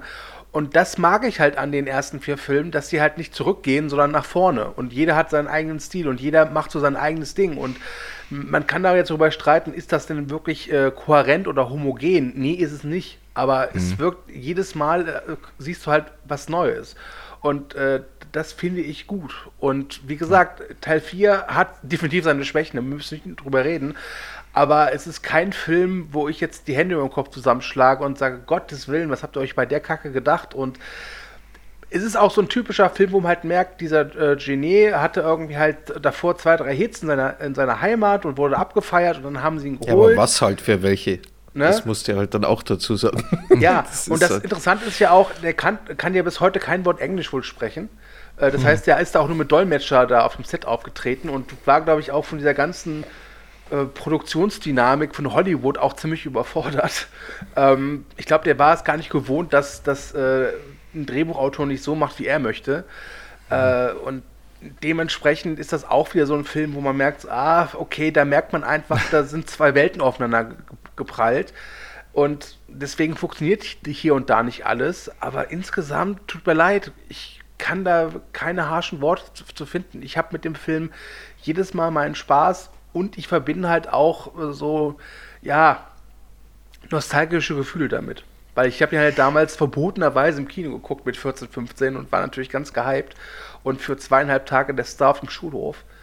Es Aber gibt halt einfach noch so viele Ungereimtheiten, die mich an dem Film dann auch. Wie gesagt, wenn man den natürlich als, als, als Trash-Gaudi und so sieht, dann braucht man auf solche Sachen auch nee, nicht als Trash mehr achten. Nicht, so. Als Trash sehe ich den nicht. Ich sehe ihn einfach Trash nur als Science-Fiction-Horrorfilm.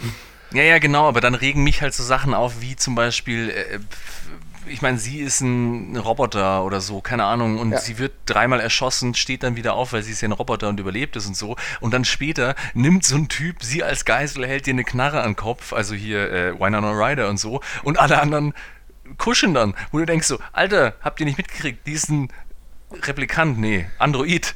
Die, ja, gut, da kannst du jetzt auch wieder so. argumentieren, ja gut, aber äh, wenn der Kopf vom Androiden weg ist, ne, dann ist auch der Android kaputt.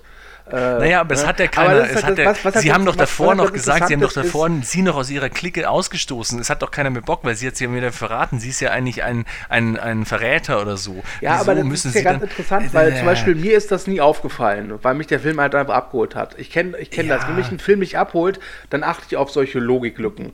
Ne? Normalerweise sind mir Logiklücken im Film ehrlich gesagt scheißegal. Eigentlich schon, ja. ja. Aber es sind so viele Sachen in diesem Film, wo du denkst, so, hey, das, was, was soll das? Es war doch gerade eine Szene, wo das und das passiert ist. Warum machen sie dann in der nächsten Szene das und das, was einfach keinen Sinn macht? Also, ja, wie gesagt, da muss man dann auch nicht drauf achten, aber mir ist es halt immer mehr aufgefallen, dass dieser Film von vorne bis hinten keinen Sinn macht und einfach nur auf Schauwerte setzt, auf Ekeleffekte. Ganz die, ehrlich, ganz gesagt, ehrlich, wir haben noch gar nicht, wir haben noch gar nicht über dieses Alien am Schluss. Mehr Sinn, wenn man ehrlich ist. Ich, ich finde, die machen alles. Was passiert denn da?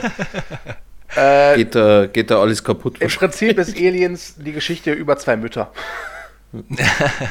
Wir haben ja noch nicht mal über dieses unglaublich fiese Scheiß Klo-Durchfall-Alien am Schluss geredet. Also wie gesagt, in diesem, wenn man natürlich. Das ist so süß. Das ist so furchtbar. Hey. Mich hat es an den also, Golgata aus Dogma erinnert. Ja, ja, wirklich. Also ja, wirklich, ja, das ist echt eine Erwartungshaltung dann. Aber ich, ich dachte mir, wirklich, wie das, das da guckt, kann diese nicht eine und ganz das ehrlich, nicht, ich muss sagen, wie das dann am Ende schreit, so herzzerreißend ins All geht. Das tat mir so unklar. Ich habe den Schmerz richtig mitgespielt. Das ist mhm. eigentlich, es klingt jetzt saudumm, aber wenn dann so ein vollgerotzter Scheißebatzen ins All gezogen wird und ich spüre auf einmal wieder Traurigkeit in mir, dann stimmt irgendwas nicht. Dann muss der Film irgendwas richtig Vielleicht lag es daran, weil du zu der Zeit Magen-Darm hattest. Ja. ja, gut. Du hast auch. Egal. Gehen wir weiter drauf ein. Egal, äh, diese egal. Schlussszene, wo dieses Dings da so durch diese Öffnung rausgesagt. egal, egal, egal, egal. Nee, Vielleicht ja, okay. war der Wunsch der Vater des Gedanken. oh, mir fällt übrigens noch ein, ich muss mich äh, revidieren. Äh, der schlimmste Alien-Film ist natürlich nicht Alien Covenant, sondern diese unsäglichen Spin-offs Alien vs. Predator. So. Ah, ja, okay. Ja, da ja, gut, will ich ist, drauf einstiegen. Ich aber bin aber ganz froh, dass ich dieses Franchise gar nicht so gut kenne, weil ja. äh, tatsächlich in, in, in, jetzt Alien 4 ist eine Sache passiert, die, die ich eigentlich bei Filmen sehr gern mag. Das ist, du wirst halt da mehr oder weniger, äh, wenn ein Film eigene Regeln hat, ja, hm. dann, dann, nicht hält. dann, dann, dann geht es ja, hm, wie? Die er dann nicht hält, einhält. Ja, aber egal. Aber wenn ein Film eigene Regeln hat oder um dir das Universum klar zu machen, nach welchen Spielregeln das es jetzt funktioniert, dann hat der Film eigentlich ganz schnell gemacht. Also im Prinzip, weißt ich, ich, ich, ich, wusste, was da jetzt auf diesem Schiff los ist. Mhm. Nach zehn Minuten war es für mich klar. Ja. Das Einzige, was mich immer wieder verwundert, wenn ich den Film gucke, weil das glaube ich, also das, das, da weiß Andi, glaube ich, besser Bescheid, äh, weil das konnten die, glaube ich, zuvor noch nicht, war diese eine Szene, wo die Aliens dann plötzlich Säure spucken. Wo ich mir auch dachte, das ist neu. Mm, ja, stimmt, eigentlich ist nur das Blut, haben sie nie gespuckt. Ja. Habe ich gelöscht. Wie gesagt, ich habe den Film so lange wie ich habe nee, Ja, vielleicht, vielleicht haben die dann so richtig aufs Maul bekommen und ja, eben, haben offene die, Wunden gehabt. Auf die Lippe gebissen und dann gespuckt einfach. Das passt ja. schon. Ich meine, das ist Evolution. Ich meine, ja, das, was, was halt uns so Menschen halt finde. einfach fehlt, das haben die Aliens. Es gab halt so viele gute Ansätze. Es gibt ja auch Comics und so und es gab ja auch so viele Drehbücher zum dritten Teil mit diesem Holzplaneten und so. Da ja, brauchen wir nicht. Haben wir, glaube ich, im Aliencast ein bisschen drüber geredet. Und dass dann die Prämisse des neuen Films eigentlich doch schon wieder so scheiß billig war, fand ich echt ein bisschen schade.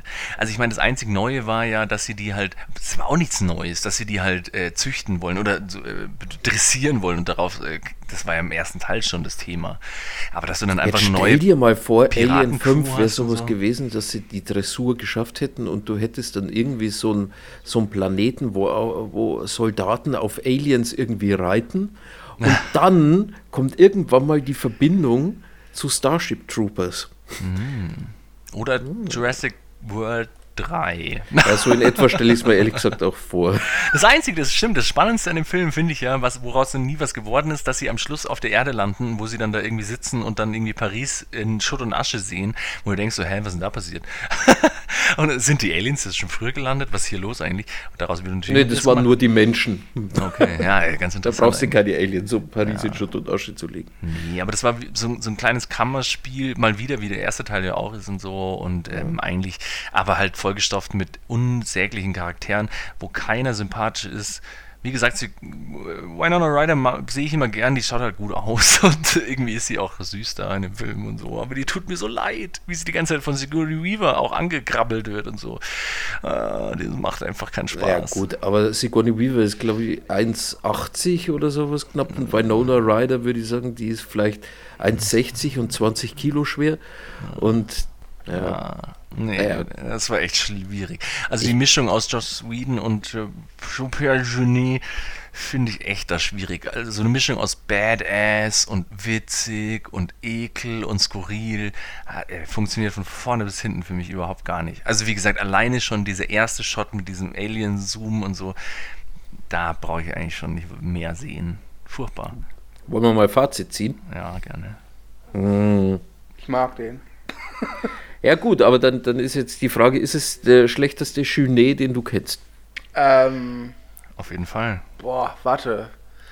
Äh, ich fand Micmax gar nicht so toll. Ich muss aber kurz mal den gucken, was der nicht. noch gedreht hat. Äh, ja, die Karte meiner Träume fand ich nicht so pralle. Okay. Ja, ich auch nicht. Ich würde den tatsächlich, die Karte meiner Träume würde ich unter Alien die Wiedergeburt okay. setzen, von denen, die ich kenne.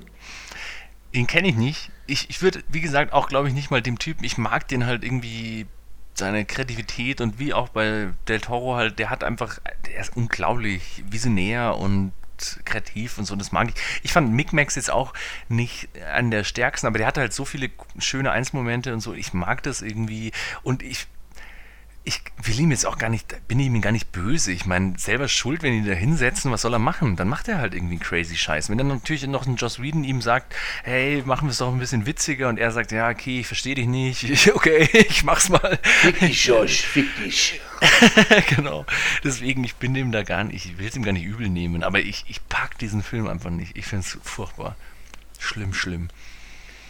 Ja. Ja, ich würde sagen, von schlimm, schlimm kommen wir jetzt so schlimm, schlimm, schlimm, schlimm. Also. Wollt ihr noch kurz eine kleine Rubrik ähm, einschieben oder eine Rubrik, die ich auch gerne rausschneiden werde? Ich müsste mal kurz. Ähm, Geh einfach. Das ist die Ich müsste mal kurz Rubrik. Genau. Ja. Herr Andi geht aufs Klo. Schneidest du das wirklich raus? Das ist jetzt die Phase im Podcast, wo Max und ich einfach so reden. Ja, so tun, als ob, keine Ahnung, wir haben keine Werbeverträge, die wir jetzt irgendwie runterspielen könnten. Wir haben eigentlich gar nichts. Ey, wir, wir haben könnten, wirklich gar nichts. Wir könnten jetzt einfach Stille walten lassen. Oh, ich kann vielleicht anmerken, wir haben für ja, Folge bitte. 35 schon einen Gast. Und äh, mittlerweile, ich weiß nicht, ob es dir auch so geht, fragen mich öfters mal Leute an, ob sie nicht mal zu Gast sein können beim Pelehorst. Naja, ich kenne halt leider niemanden jetzt in meinem Umfeld, den du nicht auch kennen würdest, ja. der, der oder die für, für einen Podcast überhaupt in Frage kommen würde oder Lust darauf hätte. Ähm, Jetzt ist die Frage, sprechen wir beide vom gleichen Gast? Äh, ja, äh, der Gast aus Schwaben. Okay, ja. Der auch immer fleißig unsere Podcast hört. Deswegen liebe Grüße, mysteriöser ja. Gast aus Schwaben. Ähm, wollen wir vielleicht. Hm, Gibt es noch irgendwas anderes, was man ankündigen könnte? Es hat sich nicht so viel getan in letzter Oh, ich habe eine Ankündigung. Woche. Ich habe eine Ankündigung. Was? Ja, bitte. Und zwar ähm, wir haben ja äh, Birdemic mal besprochen und einen ja. Audiokommentar dazu aufgenommen. Und es gibt ja einen zweiten Teil. Und jetzt ja. kommt, äh, halte ich fest, der Macher von Birdemic 1 und 2 dreht gerade den dritten Teil. Habe ich auch gelesen bei euch. Ja, sehr Aber Birdemic Free Sea Eagle. okay, ich hoffe, bitte, dass, dass, dass ihm niemand hilft. Äh, der Film wurde finanziert durch Crowdfunding. Okay, das und der und äh, der Macher, also dieser James New, New Again, wie er heißt, oder seine Produktionsfirma, hat via Twitter auch schon ein erstes äh, Behind-the-Scenes-Bild veröffentlicht mit einer ganz fancy Kamera Und äh, ja, das Tweet stand irgendwie, der Film wird besser aussehen als je zuvor, wo ich mir 6K. Ja, wo ich mir denke, ja, ist auch nicht so schwer. Das wäre lustig, wenn er dann irgendwie den Film dann aufnimmt auf 6K, aber dann hat er nur so ein, keine Ahnung, so einen Office-Rechner und der kann die Sachen gar nicht abspielen. genau, dann ist 6K-Film, aber die Vögel sind doch wieder 8-Bit-GIFs. das wäre super. Hey, aber habt ihr mittlerweile eigentlich den zweiten Film gesehen? Nee, nee noch nicht. Ich habe da auch ein bisschen Schiss aber den vor, gibt, den, weil ja. äh, genau, ich da genau. immer nur höre, dass der zweite Teil halt absichtlich Trash sein soll und genau. da, das mag ich nicht. Das sieht man an dem Trailer auch. Vom dritten ja. Teil. Es wäre geil, wenn der so ein richtiges Meisterwerk jetzt raus hat. So ein richtig ernstes, depressives, brutales Meisterwerk. Da ich richtig also, ich glaube tatsächlich, wir drei würden uns echt wünschen, wenn da irgendwas, äh, irgendwas muss da passieren, aber es muss tatsächlich äh, aus, aus tiefster Seele von James Nguyen rauskommen. also für den dritten Teil würde ich sagen, ähm, speichern wir jetzt schon ab, machen wir eine Besprechung und schauen den zweiten auch noch an und dann machen wir mal ein richtiges Special. Ja, das. Birdemic Tribakel. Das klingt ganz gut. Die Kleiderbügel ausge rausgeholt. Das wird schön. Mann. So, aber jetzt, und ich glaube, diese, diesen Untertitel gebe jetzt ich Rollerball. Ich glaube, es ist tatsächlich von allen 93 Filmen, die wir im Horst bisher hatten, ich glaube, es ist tatsächlich mein schlimmster. er hat abgeschnitten, abgeschnitten. Hm, das ist schwer zu sagen. Tja, wenn, wenn jetzt du einen Film aussuchst, dann heißt das Qualität. Es gab halt schon Filme, die aus Langeweile schlimm waren und es gab auch Filme, die äh, aufregermäßig schlimm waren, aber bei dem Film musste ich doch teilweise schmunzeln, weil es so dumm war. Oder so, so, so, äh, wie sagt man, kreative Entscheidungen getroffen werden, wo ich mir echt den Kopf gefasst habe und dachte mir so, hä? Was? Also zuallererst würde ich gern sagen, wer diesen Film noch nicht gesehen hat, ja Gott, eigentlich wollte ich jetzt sagen, schaut ihn euch bitte an, weil dieses Gefühl, glaube ich, kann ich auch nicht wirklich in Worte fassen. so schlimm. Aber auf der anderen Seite ist es so, dass ich mir denke, dann wird ja der Film Tantiemen bekommen. Und irgendwie dann vielleicht zu so einem Kult-Trash. Mhm. Dafür und taugt er ja auch nicht. Nee, nee, nee. Der ist, der ist tatsächlich ein, ein großes und gutes Beispiel von, da hätte einer in der Mitte der Dreharbeiten einfach kommen müssen, spätestens am Schneidetisch und sagen, Leute, was habt ihr sie noch alle? Äh, äh, ihr, euch ist klar, was ihr da macht. Hallo? Hallo? Der Film ist halt auch nicht lustig der, so, der, ist, der ist irgendwie ver, ver, ich weiß nicht, verboten. Das, äh, ich vermute mal, der ist damals auch noch auf Film gedreht worden. Das ist halt Ressourcenverschwendung in allerschlimmster Art und Weise. Und der tut, ganz ehrlich, du, du, du schaffst halt, du schaffst es wirklich nur so einen Film zu machen, wenn du zu dem Zeitpunkt einfach dein alles vergisst, was dein Handwerk bisher ausgemacht hat. So krass, hey. Also das, das ist echt. Also das anders ist, ausgedrückt, ja. John McTiernan hat die Nachtlinse gedeckt. Alter, das, da habe ich echt kurz, ich habe hier noch geschrieben. Ja, das, war, dachte, das, war der, das war der Tropfen, der das Fass zum Überlauf brachte. Ich dachte, bei Ihnen tatsächlich Beamer gerade kaputt Soll ich erstmal erklären für alle, ja, bitte, die nicht mach kennen, mal kurz. worum es in dem Film geht? Noch eine bring, kurze bitte, Frage davor. Versuch mal bitte. Es ist ja ein. Es, Max? Ja. Aber, nee, egal, wann. Ich hätte noch was. Ähm, ähm, es ist ja ein Remake eines, sagen wir mal, Klassikers. Habt ihr den Klassiker gesehen? Rollerball ja. 76 oder wann? Ja. 74? Ich, nee. Spielt das James Kahn mit? Ja, Hauptrolle ist James Kahn. Okay, dann kenne ich das Post.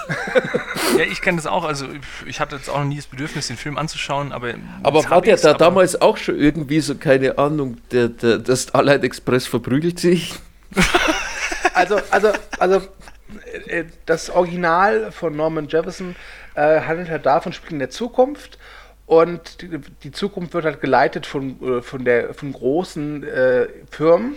Und äh, damit die Leute halt nicht merken, dass eigentlich alles scheiße ist, haben sie halt diesen Sport Rollerball erfunden. So. So wie bei uns ja Fußball. Auch, ist, so genau, ungefähr, es ist ja genau. eigentlich auch ein schöner Metakommentar auf, auf äh, also sozialkritischer Brot Kommentar und Spiele. Genau, genau, genau. Brot, Brot und, und Spiele. Spiele TV.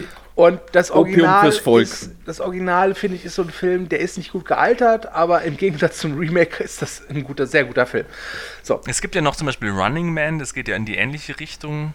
Äh, ich glaube, ist ja. das nicht sogar ein Stephen, Stephen King? Äh, ja, ja, aber das so? ist äh, mehr so lose. Ne? Okay, Rollerball. Also, äh, Entschuldigung. Mal jetzt hier äh, Titten auf dem Tisch. So, also. Äh, Rollerball ist erschienen 2002. Regie führte John McTiernan, der, der, haben wir schon erwähnt, unter anderem Stopp langsam und Predator gemacht hat. Und der Film aus dem Jahre 2002 spielt in der fernen Zukunft des Jahres 2005. Okay, das hatte ich gar nicht auf dem Schirm. mitbekommen. Das ist ja total lustig. Okay. Das ist schon sehr witzig. Ja. Okay. Und äh, Hauptdarsteller Chris Klein, den kennt man aus American Pie, äh, spielt Jonathan Cross ein Eishockey-Profi, der es nicht ganz da oben geschafft hat und stattdessen lieber irgendwie mit Skateboards durch die Stadt fährt.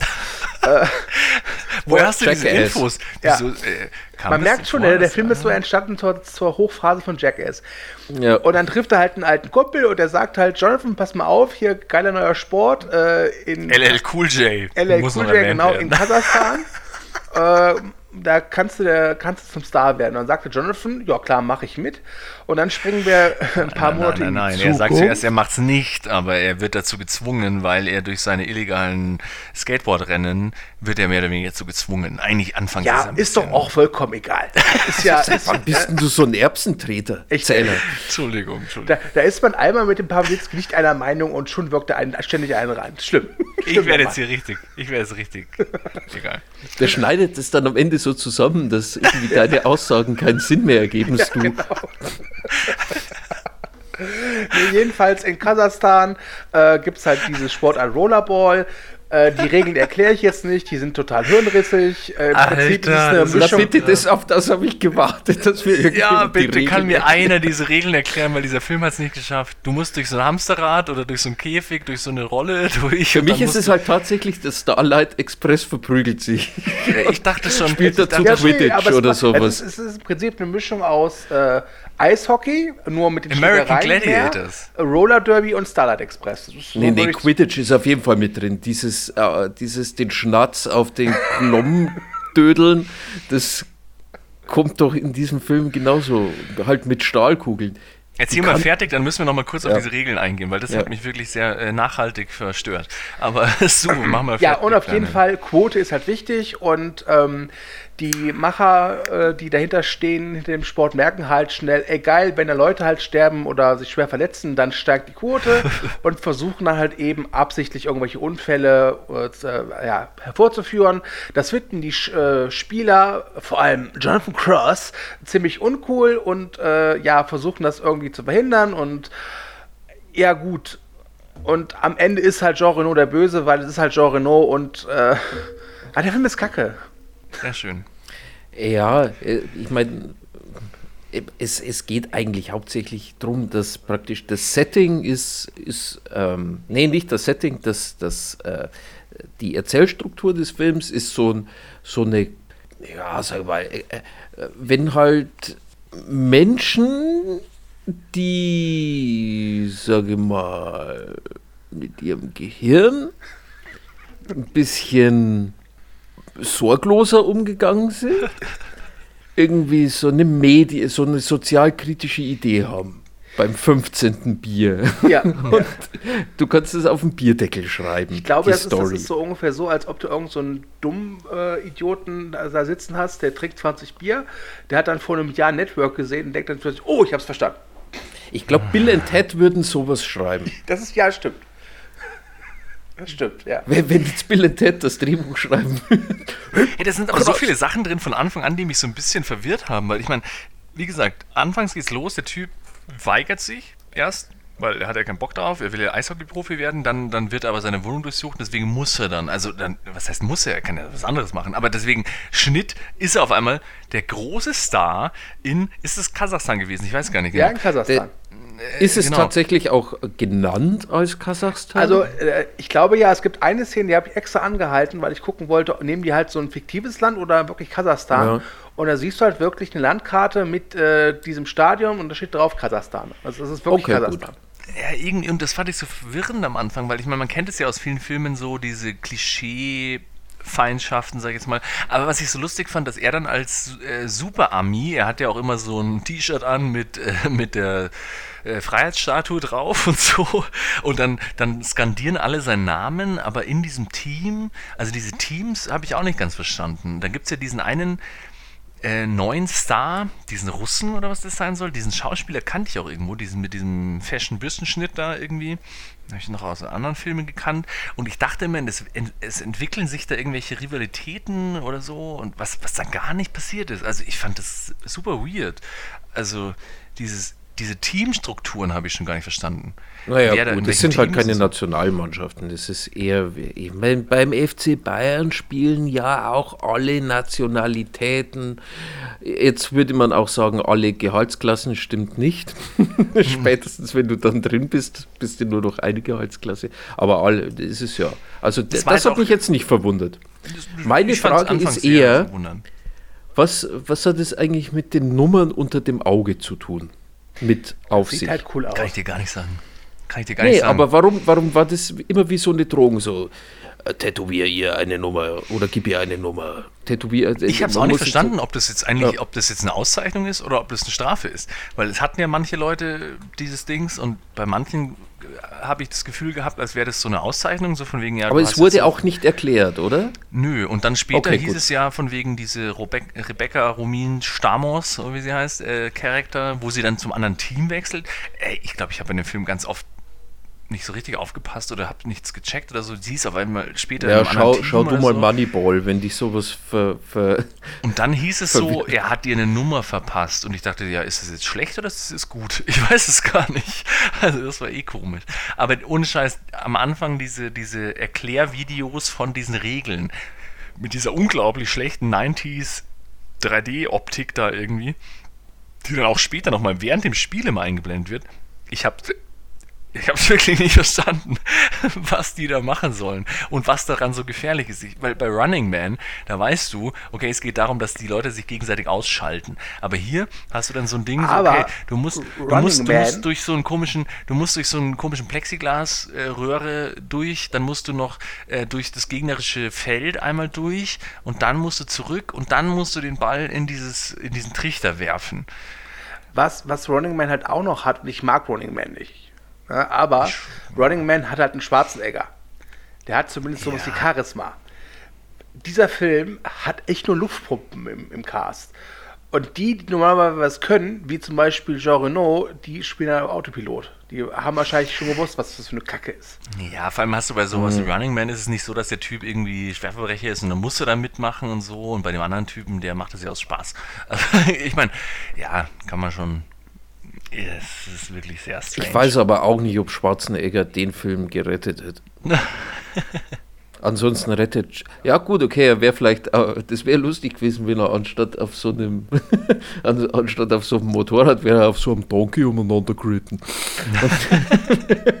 wäre auf seinem Esel.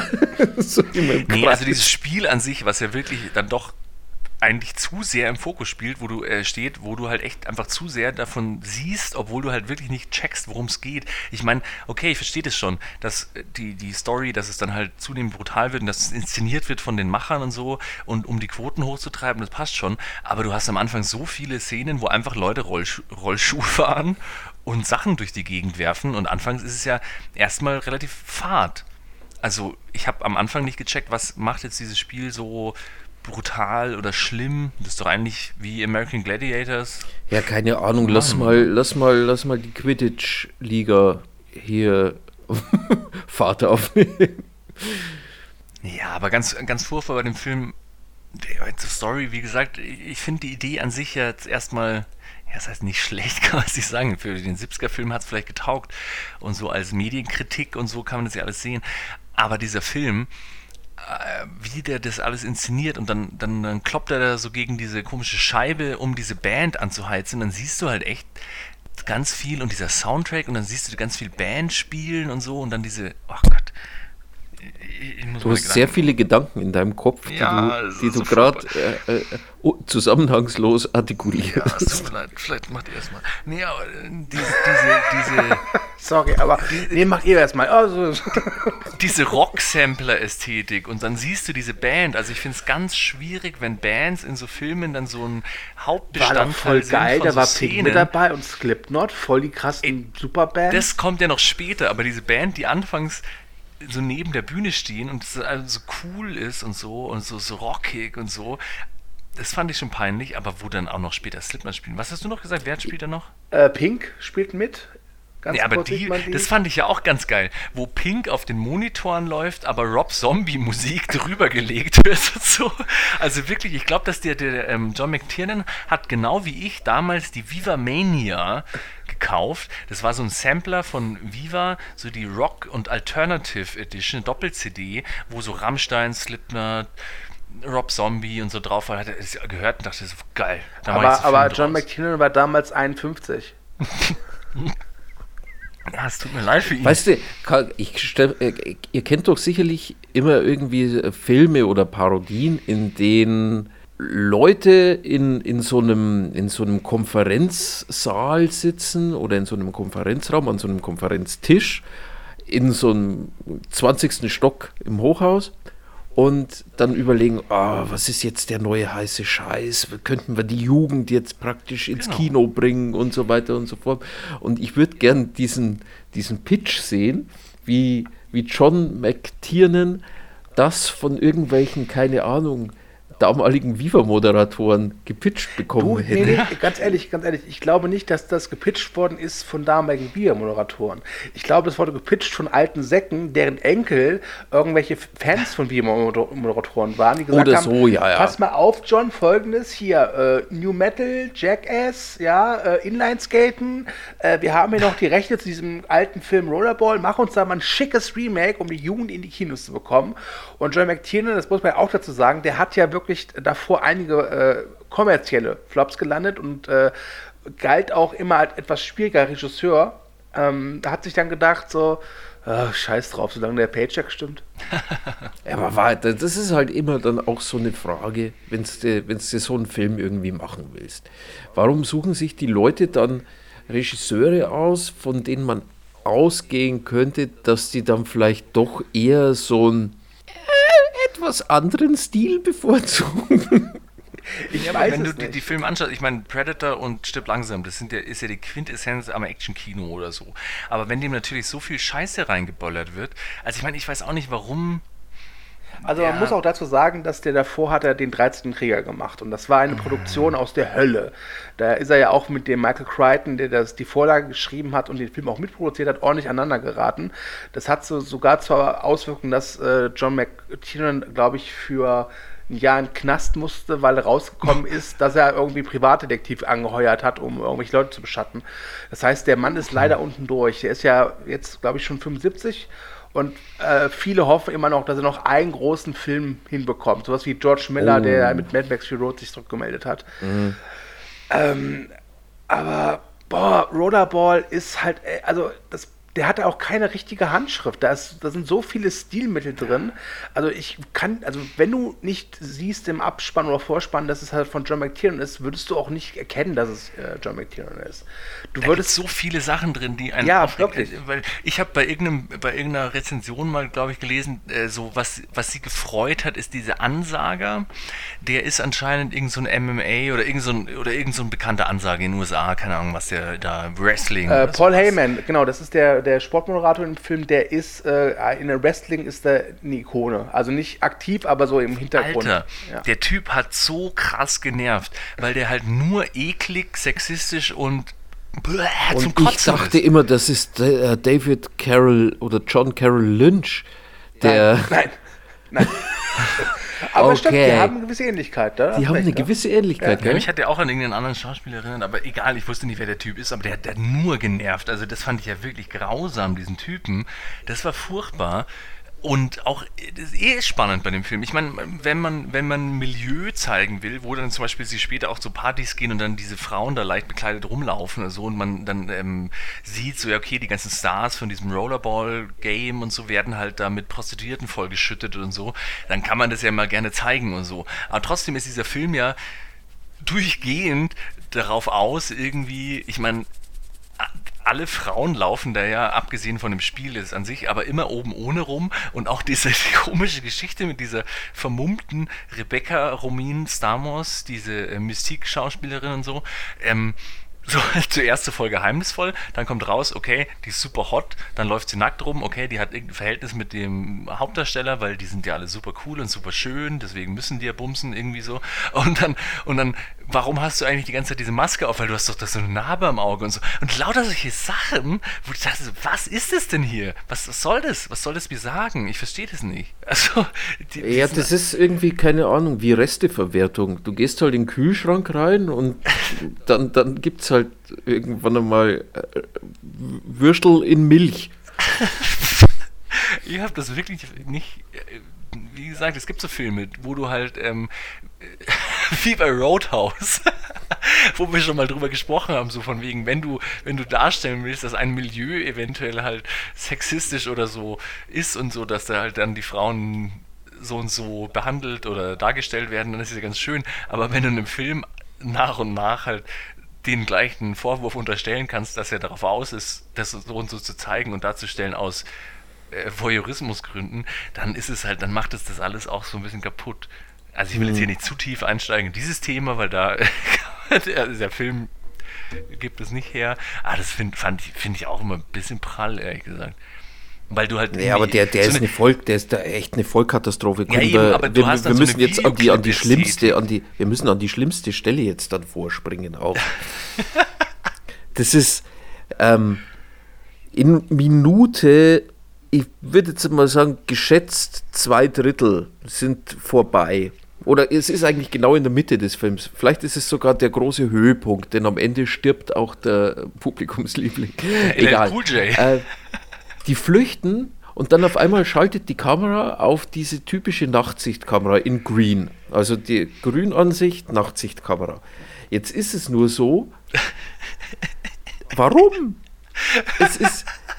Äh, es, ist, es kommt einem tatsächlich in diesem Fall so vor, es kommt einem nicht vor wie ein Stilmittel, es kommt einem nicht vor wie Ding, es kommt einem so vor wie, die hatten keine Ahnung, wie sie nachts drehen sollen und dass man trotzdem was sieht. Und die einzige Möglichkeit war, ein Nachtsichtgerät anzuschalten. Und deswegen wurden alle Nachtszenen, die draußen spielten, in dieser einen Sequenz, und die ist mindestens zwölf Minuten lang, Na, die ging so mit ewig. sowas gedreht. Und dann, dann als ob das nicht schon genug wäre. Da bin ich dann schon auf, auf also, äh, da gesessen und habe gedacht, Leute, Leute, Leute, Leute, Leute, echt, ihr, ihr, ihr seid ihr, seid Profis, ihr verdient damit euer Geld, ihr seid nicht irgendwie die, die Kita äh, Film AG. Und dann diese Soundeffekte. Jedes Mal, wenn die mit einem Auto durch so einen Zaun durch sind, dann kommt so ein Cartoon-Boing, als ob jetzt dann gleich der Roadrunner rausspringen wird. Mhm. Und ab dem Zeitpunkt war Stimmt, für mich klar. Vergessen, Ja. Wie, wie, wie, wie, wie, wie, wie, wie, so random, zwei so Cartoon-Boings. Boing. Mhm. Entschuldigung. Es ist. Ja, das war echt auch meine Lieblingsszene. Also ich, ich saß ja hier, hab den angeschaut, relativ früh da habt ihr wahrscheinlich. Aber ich saß halt echt da und hab das so gesehen und dachte mir so, okay, ein, einmal so eine, eine Einstellung. Also vielleicht ist es gerade so ein Nachtsichtgerät von. Das kann man ja machen, wenn es aus der Sicht von jemandem ist. Ja, wenn es aus der Sicht von den Militärs ist, die gerade genau, da hinterm genau. Hügel warten, dass dieser Konvoi Eben, genau, vorbeifährt. Genau. Und dann hast du aber im Auto, wo diese zwei Leute fahren, auch diese Nachtsichtkamera und die schaut halt echt nicht gut aus und so. Und dann hast du aber alle Einstellungen in diesem in diesen Dings. Du musst das zwölf Minuten okay, lang, glaube ich. Was passiert hier gerade? Und dann, dann hat es nicht aufgehört. Ich habe nicht auf die Uhr geschaut, aber ich dachte zuerst so, ich habe ja nur geschrieben, ist es Absicht, dass es hier gerade 20 Minuten und so, es waren echt fast 20 Minuten. Und ich dachte zuerst, mein Beamer ist gerade verreckt, dass da halt irgendwie, keine Ahnung, die, die, die Glühbirne den Geist aufgegeben hat und jetzt irgendwie alle Farben rausgebolzt hat, außer grün halt irgendwie, keine Ahnung. Aber das hat man dann schon gesehen, weil es ja auch so krisselig war und so. Und das Lustige war, dass diese Action-Szene, in Anführungszeichen, auch super unspektakulär war. Also wenn man das als Stilmittel eingesetzt hätte für eine richtig krasse Action-Szene, wo halt echt explodiert und die Fetzen fliegen und so. Aber nein, die fahren ja wirklich lange einfach nur im Auto und unterhalten sich auch im Auto. Wieso? Es wirkt wie die günstigstmöglichste Option, einen Nachdreh zu machen. Die haben gemerkt, oh Kacke, fuck, John, wir haben komplett vergessen, diesen Teil des Drehbuchs zu drehen, weil keine Ahnung, der war, der war, der, den hat der Praktikant nicht mitkopiert oder sowas. Es hat auch, es hat auch wirklich aus erzählerischer Sicht, äh, wie gesagt, da brauchen wir gar nicht drüber reden, weil der Film macht generell keinen Sinn, aber ich weiß noch, dass mich das halt auch so ein bisschen abgefuckt hat, weil irgendwie diese Motivationen von den einzelnen Charakteren waren auch so ein bisschen komisch. Weil der Erste, der das so ein bisschen hinterfragt, ist dieser Jonathan, whatever, und so. Und der LL Cool J Charakter sagt ja anfangs noch so ein bisschen so, nö, nö, wir machen da weiter und so. Und dann vielleicht habe ich da auch kurz gepennt oder so, ich weiß es nicht. Auf jeden Fall springen die dann alle so hin und her die ganze Zeit und dann, dann wollen sie doch flüchten und so. Und wer, wessen Motivation dann immer was war, das habe ich immer alles nicht verstanden. Das war schwierig, schwierig. Weil du hast halt auch so viele Charaktere, die du nicht einschätzen kannst. Wie gesagt, dieser, dieser äh, russische Motorradfahrer mit diesem festen Bürschenschritt und so, äh, Schnitt. sind so viele Leute drin, über die du nichts erfährst und die dann so Sachen machen und du nicht weißt, was denen ihre Position ist. Ich dachte, ich war mir hundertprozentig sicher, dass dieser, dieser äh, neue Star, dieser russische Superstar da irgendwie, der Coming äh, Newcomer halt irgendwie noch eventuell eine Rolle spielt, dass er zum Bösen wird oder so oder irgendwas macht, aber nichts passiert da, nichts. Furchtbar, schlimm. Ja. Und dann ist der Film noch ab 18 und ich frage mich die ganze Zeit, warum ist der Film ab 18? Der könnte ab 6 sein, wenn er nicht so dumm wäre. Das habe ich mich damals auch gefragt. Ich habe ihn damals aus der Bibliothek ausgeliehen, dachte mir so, geil, 18, John McTiernan läuft. Ja, ja. Ja, von wegen. Und dann kommt am Schluss diese eine Szene, wo, die, wo sie sich noch, wo, ähm, wo dann Jean Reno, glaube ich, schon tot ist und dann, ach, dieser Showdown in dieser komischen ähm, Lounge da oben und so. Super peinlich. Also das war echt so dran geklatscht. Und ja, der war ziemlich, aber das muss man ihm sagen, also der, wenigstens geht er dann keine Umwege am Ende. Hm. Wahrscheinlich hat der Kameramann ja, noch gesagt, John, ich könnte doch mal die Nachtblende anmachen, wenn du willst. Ja, das war Würde aber dann gegen meine These vom Nachdreh. Wie hört der Film eigentlich nochmal auf? Ich habe das komplett verdrängt. Ähm, mit dem Abspann ja. tatsächlich. Der hört einfach mit dem Abspann auf. Also nee, aber, so, ich ähm, glaube, der, Sie bringen der dann die Chefs um. Sie bringen die Chefs um, die äh, Investoren und so weiter und dann sagt und dann findet sie ihn und sagt, hey, wir können jetzt dann nochmal, wir können, keine Ahnung, du kommst jetzt zu mir mit nach Hause und dann kannst du mal in dem Bett schlafen oder sowas. und dann, dann ist so Freeze Frame und dann kommt er ab. Uh, Freeze Frame am Schluss ist immer gut. Ah, gut. Und dann kommt nochmal Rob Zombie, glaube ich. Ja, geil. Ja. Hammer. Ja, das ist eine Katastrophe. Ich weiß nicht, wie ich das anders beschreiben soll. Das ist wirklich ähm, das ist die schlimmste Art von Katastrophe. Es ist die Art von Katastrophe, über die man auch jetzt nichts Erheiterndes wirklich so sagen kann. Nee, oder? nee, nee. Seit I Still Believe oder vielleicht äh, ähnlichen. Äh, nee, nee, nee. Ich, nee. Das ist äh, da, da. Ja, komm, machen wir es kurz. Der Film ist einfach äh, Kernschrott. Ja. Punkt. Ja. Aber da, damit hast du gewonnen, du. Yep. Jetzt bloß, bloß fürs Protokoll würde ich dann noch fragen, ist es tatsächlich der schlimmste John McTiernan-Film?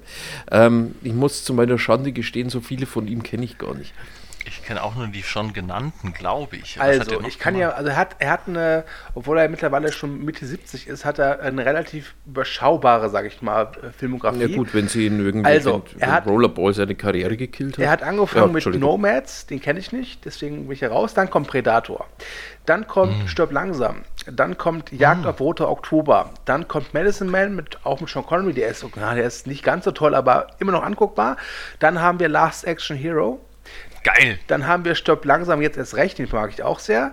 Dann Super. die Thomas Crown Affäre, das ist ein Remake. Dann kommt der 13. Krieger, der ist auch nett. Da habe ich übrigens einen äh, wunderschönen Podcast mit den Kollegen Kühne und Pascal bei Moviebreak aufgenommen. Hört mal rein. Und dann kommt Rollerball. Und dann hat er noch Basic gedreht, der auch noch okay ist. Aber Rollerball ist halt wirklich so ein Downfall, ist, ist wirklich selten. Ja, ich habe letztens erst wieder Last Action Hero geschaut mhm. und habe ihn sehr gefeiert. Großartig. Ja. Ach Gott. Also Wunderbar. auf deine Frage zu kommen, ja, äh, Rollerball ist definitiv der schlechteste Film von John McKinnon. Wunderbar. Und da sind wir uns jetzt dann auch alle einig. Finde ich sehr schön. Und jetzt, Stu hat es in der Vorbesprechung schon angekündigt. Ähm, ich würde noch gerne ein Fazit, weil ich bestehe immer auf meine Punktewertung. Ach so, okay, mach. Ich gebe Pacific Rim. Pacific Rim, zweieinhalb so. von fünf Punkten. Ich gebe Alien Resurrection, wie heißt der eigentlich? Ich weiß nicht. Die, die Wiedergeburt. Wiedergeburt gebe ich ähm, einen von fünf Punkten und Rollerball 0,5 von fünf Punkten. Ja gut, ähm, ich äh, gebe äh, Pacific Rim äh, Riesenroboter, die kämpfen. Ich gebe Alien die Wiedergeburt, ah, ich würde sagen, ja, ja, 26 Liter Cola Light und äh, Rollerball gebe ich gar nichts. So. Muss ich jetzt auch nur? Nein. Okay, gut. Ich wollte damit Anni nur noch mal äh, zeigen, wie äh, dämlich seine punktuellen Bewertungen sind. Jetzt, ähm, jetzt will ich aber hier trotzdem überleiten auf Stukus Themenauswahl. Und jetzt weiß ich nicht mehr wie. Genau. Äh, ja, also in der Vor Vorbesprechung meintest du schon, äh, es wird wahrscheinlich nichts mit einem guten Film. Jetzt bin ich natürlich auch gespannt. Ja. Jetzt hast du das erste Mal in seinem Leben äh, nicht in seinem Leben wahrscheinlich, aber das erste Leben. Mal ich jetzt. das noch nie zuvor benutzt, diesen Randomizer. Okay, gut. Der, der, der, Google Randomizer, wie fühlst du dich damit? Wenn andere, wenn, wenn eine künstliche Intelligenz und das Schicksal deine Auswahl treffen. Also ich muss, ich muss dazu sagen, ich habe im, wir haben diesen Podcast ja leider äh, verschieben müssen und hatte ja. im Vorfeld so zehn Themen und dachte mir, okay, im Verlauf des Podcasts, wenn wir den aufnehmen, da werde ich mich entscheiden. Und dann habe ich halt heute kurz vor der Aufnahme nochmal so drüber geguckt und jetzt dachte so, ah, nee, nee, komm. Es ist nichts dabei und dann habe ich nochmal ein bisschen gesucht und, äh, und unsere Startzeit rückte näher. Und dann dachte ich mir, komm, dann nimm halt mal diesen verkackten Randomizer. Aber mach es einfach so, du nimmst einfach das Erste, was kommt, nimmst du. Ob es dir gefällt oder nicht, scheiß drauf. Ähm, ja, und äh, wie soll ich sagen? Es wird ein echt schrecklicher Host beim nächsten Mal. magst du, magst du äh, einfach nur die Zahlen nennen, weil ich habe die Tabelle offen und ich würde es gern vorlesen. Für unsere und neuen so, Zuhörer, wir haben eine Liste von über 500 Themen. 587 genau, sehe ich gerade. wo 71, wir halt immer auswählen und deswegen ist der Google Randomizer ganz gut, weil der spuckt eine Zahl aus und dann machen wir das und so. Aber wenn ihr, liebe Zuhörer, mal irgendwie ein Thema habt, also ihr könnt nicht nur, ihr müsst nicht nur Filme äh, nennen in den Kommentaren, die zu einem Thema passen. Ihr könnt auch gerne auch mal Themen vorschlagen, also Filmen, in denen eine Gurke eine große Rolle spielt oder so.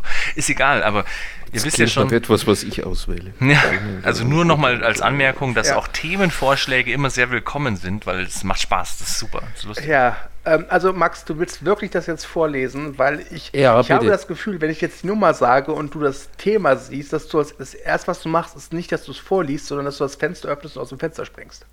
Nee, ganz ehrlich, ich komme von so Magen da. Ich hatte jetzt eine harte Woche, sagen wir es mal so. Okay. Äh, eine flüssige Woche. Es ist das Themennummer 355.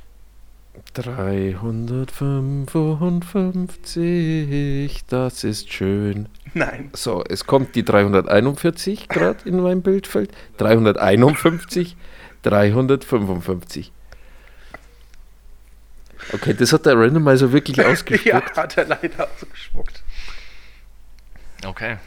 Das hat ja sogar den, den richtigen Untertitel. Ja. Okay. Die, die schlimmste Horst-Folge aller Zeiten. Ach, super. Doppelpunkt. Ach so, Romantische Komödien aus Deutschland nach 2010, die in einem Großstadt-Setting spielen und viel Filmförderung erhalten Ach komm, das ist nicht euer Ernst, ey.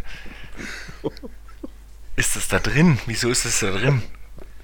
Also ich weiß ganz grob, dass ich das mal reingesetzt habe. Du bist ja, also du bist ja wirklich ein krasser Masochist. Was soll die Scheiße? Da ist ja die Recherche schlimm genug und dann den Film noch gucken. Oh Gott. Das wird Spaß machen. Ich glaube, ich schaue alle drei Filme nicht alleine. Übrigens, äh, der Max wird bald wieder Single sein, glaube ich. Äh, ja. Ach komm, jetzt, Leute. Bewerbungen bitte an info.dertelehorst.de. So. Was romantische ja, Komödien aus Deutschland nach 2000? Zehn. Zehn? Ach, oh. Ach Gott. Wir wissen alle, auf was das rausspielt, aber den Namen darf keiner sagen. Das ist der Voldemort des deutschen Filmförderns. okay, Leute, machen wir, machen wir einen Strich drunter. Wir sind schon wieder viel zu lang unterwegs und man soll immer auf einer positiven Note enden. Deswegen hören wir hier noch ein bisschen Vögelgezwitscher. nein, nein, Irgendwas wollte ich noch sagen, ich habe es vergessen. Haben wir eigentlich irgendwas Neues an Sponsoren in der Pipeline? Nein. Na, schade, okay. Ja, okay. Ich merke schon. Ich lege einfach auf und sage Tschüss. Ja. Aber ich freue mich sehr auf die neue Folge. Ich hoffe, dass wir diesmal, vielleicht können wir ein bisschen vorziehen sogar. Da wird es ein bisschen ähm, verzögert haben dieses Mal. Könnten wir diese Folge jetzt bitte beenden, weil ich muss mal ganz dringend wohin und im Gegensatz zu unserem werten Herrn Pawlitzki mache ich das nicht während der Aufnahme. Okay. Na gut. Okay. Also, Schön was. Auf Wiedersehen. Liebe Grüße von uns. Ciao. Ciao.